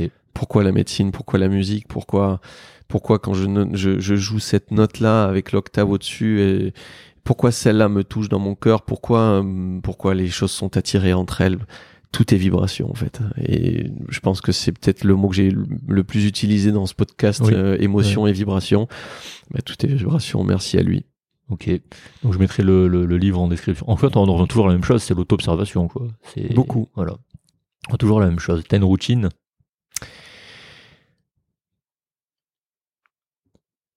J'ai pas de routine, je crois pas. Tant mieux, ou tant pis. Je sais voilà. pas. euh, euh, Qu'est-ce que tu appelles par routine? Des gestes que tu répéterais tous les jours? Je sais pas justement, la question est ouverte, donc c'est toi qui interprète comme tu veux. je, je dirais que je fais très souvent la même chose. Ouais. Euh, je sais pas si on va le dire ça, mais moi je commence ma routine du matin souvent avec un avec, avec un café Ok. et je- j'enchaîne euh, j'enchaîne avec la musique. Et alors euh, ben voilà, euh, Je pense que c'est peut-être une parenthèse rigolote, mais je vais, je vais aux toilettes avec ma musique. et donc je passe un petit moment et c'est le début, c'est le début de ma journée musicale aux toilettes. Je suis peinard tranquille avec mon casque. Ok, on va retenir ça alors. Euh, un truc qui t'agace particulièrement? L'injustice L'injustice. Ok. Ta situation médicale la plus atypique ou touchante? Que j'ai rencontrée ou pour moi-même? que t'as rencontrée Un patient ou quoi Un truc qui t'a touché ou atypique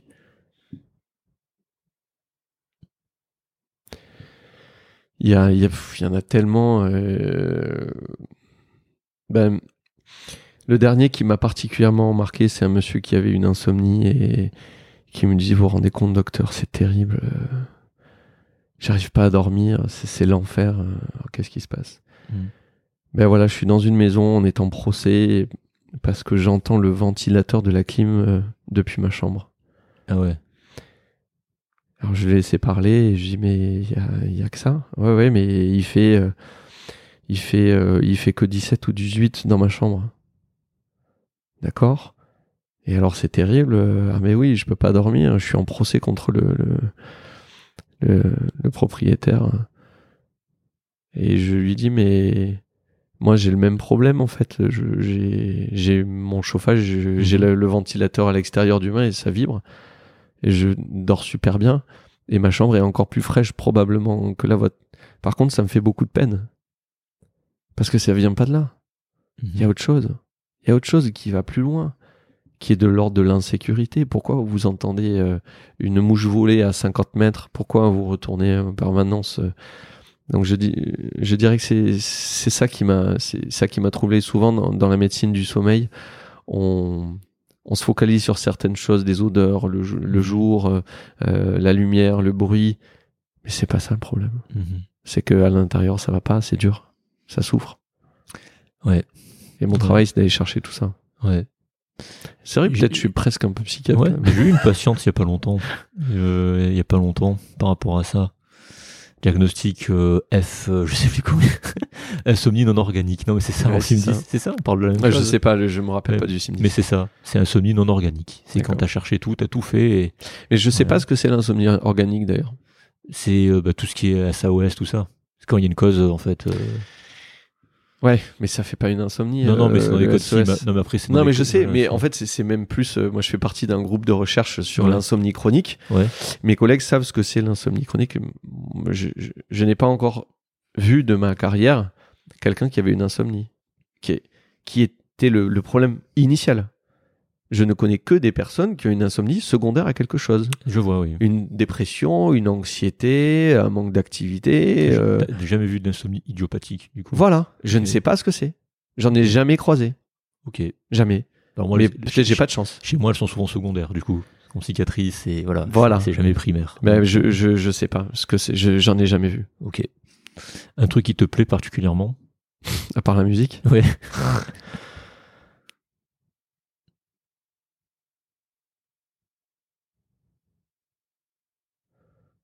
Un truc qui me plaît particulièrement dans les. Pas la musique, hein. Sinon. Non, mais j'aime euh, j'aime le soleil. Ok. Très très bien. Euh, la chose dans ta vie dont tu es le plus fier et que tu as accompli J'ai pas envie de lui mettre de pression, donc je, je vais. Non, je vais, je vais, je vais pas répondre ça. J'allais dire du tac au tac, ma, ma fille. J'attendais que tu répondes ça.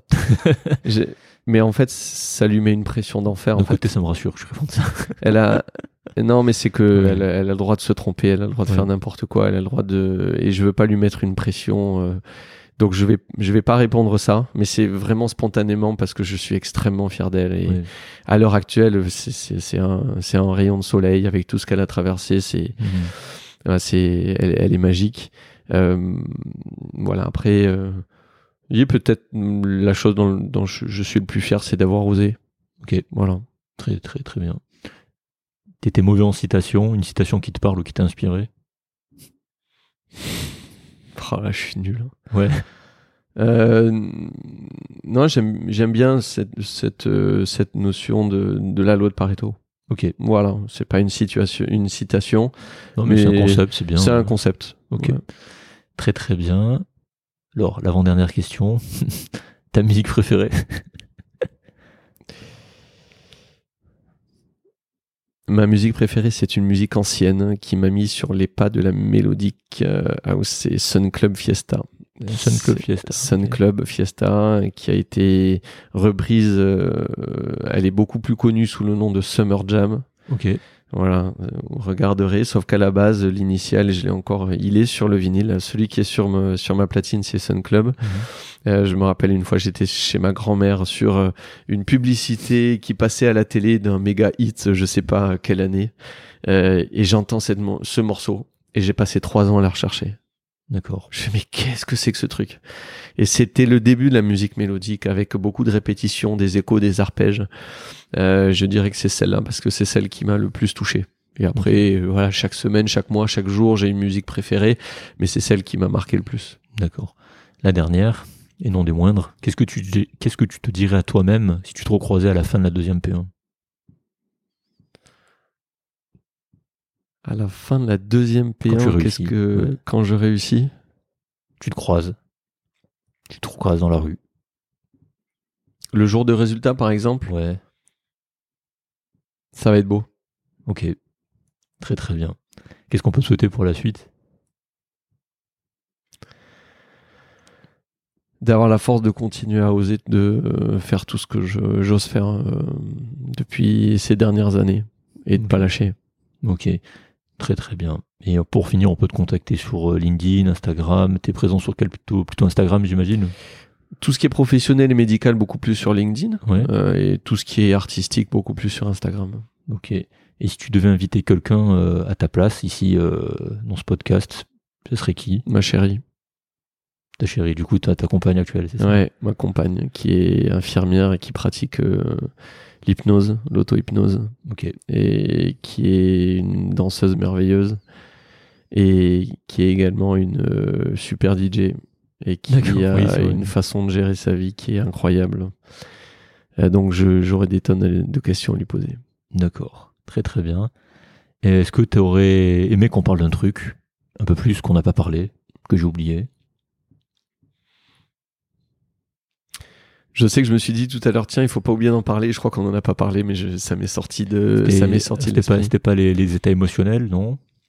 C'était pas les états émotionnels, c'était en lien plutôt sur la partie musicale, mais ça m'est sorti de, ça m'est sorti de, de l'esprit. C'est pas, c'est pas très grave. Ok, Voilà. ça va.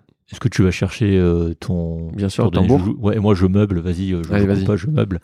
Le temps que je en tout cas, moi j'ai passé un super moment avec, avec Vincent. Discours d'un passionnant, d'un passionné, ça s'entend, ça se sent. Donc le temps que là je le vois, là vous le voyez pas, mais voilà, là il est en train de le récupérer, voilà. Vous allez l'entendre. J'en profite pour vous dire en fait que euh, nous avec Clément on continue au séminaire de formation. Donc euh, quand cet épisode sortira, euh, je sais pas si ce sera avant ou après Paris, mais de toute façon pour Paris, merci beaucoup, on est on, on est complet. Euh, vous pouvez nous contacter pour une liste d'attente si jamais. Sinon on est à Toulouse en fait le 5-6 avril 2024. Ça commence à bien se remplir, donc euh, bah, vous pouvez regarder sur, sur le site internet comment ça se passe. Euh, je rappelle qu'on est certifié Calliope depuis peu. Donc euh, ça, merci, c'est grâce à vous aussi. euh, Enfin, ça nous a poussé. Ceux qui nous suivent sur notre, notre autre activité de formation, ça nous a poussé à faire la démarche et on l'a eu. On est vraiment très très heureux par rapport à ça. Donc voilà, vous pouvez retrouver ça dans le générique sur notre deuxième site. hein. Écoutez le générique, vous allez tout, voir les- toutes les informations. Et puis n'oubliez pas de mettre 5 étoiles sur Apple Podcast, sur Spotify, de partager au moins à deux personnes via WhatsApp, via Messenger, via euh, LinkedIn, Telegram, ce que vous voulez, signal. Ça nous permet bah, de, grandir avec vous et puis de- d'avoir des, des invités super cool et super euh, super chouettes, super intéressants. Donc encore merci, Euh, merci de nous écouter euh, sur la route, euh, pendant que vous, avant de dormir, au, réveil. On voit tout ça, on a toujours les statistiques, donc merci d'être là. Et puis là, ça y est, il a l'instrument dans les mains. On va faire un essai. Je sais pas ce que ça va faire avec le gain du micro là, mais peut-être tu Peut-être que tu peux le régler en même temps. Je, je peux peut-être essayer de me mettre un peu plus loin. Ouais. Et tu, tu me diras, je peux me rapprocher si tu veux. Tu Ouais. me feras le geste. Bah, va- vas-y, je, on, va essayer. Alors là, là c'est du direct, c'est du, mixage en direct. On l'entend bien là. Super. C'est pas trop fort là. On est bon là au niveau des décibels. Maintenant, je dis plus rien.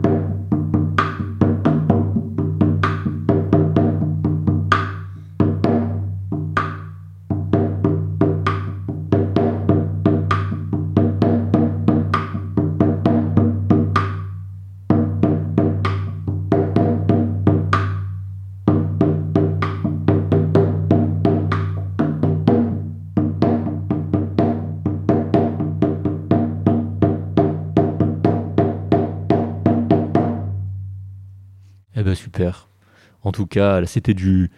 Ça, tu vois, ça me rappelait des souvenirs de faire du mix en direct. euh, que pas que ça s'assure, mais en tout cas, là, nickel.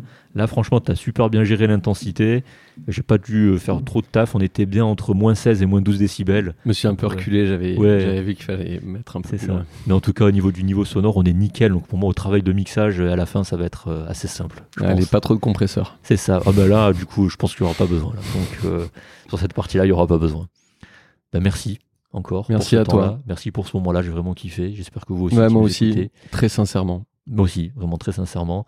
On vous laisse. Euh, encore une fois, bonne route. Et puis, euh, bonne route ou, bon- ou bonne nuit ou bon réveil. Et puis, on se retrouve très bientôt, donc dans, dans trois semaines pour, euh, pour un nouvel épisode. Salut, bye bye. Salut, merci. Bravo et merci d'avoir pris de votre temps pour écouter cet épisode jusqu'au bout. Si vous êtes intéressé par les finances personnelles et la gestion de votre patrimoine, rendez-vous sur create.com, c r e t.com afin de vous inscrire à notre newsletter et de recevoir nos derniers articles. Avec Clément, nous avons voulu avec Create pallier au manque de formation que nous avons sur l'argent et les finances personnelles et vous transmettre tout ce qu'on aurait aimé que l'on nous apprenne durant nos études. Gros sujet dans nos professions. Vous trouverez aussi des webinaires sur divers thèmes tels que la bourse, l'immobilier, les crypto-monnaies, les investissements alternatifs, tout pour démarrer et approfondir dans les meilleures conditions. Je vous en dis pas plus, rendez-vous sur create.com et nous nous ferons une joie de vous aider et de répondre à vos questions concernant tous ces sujets.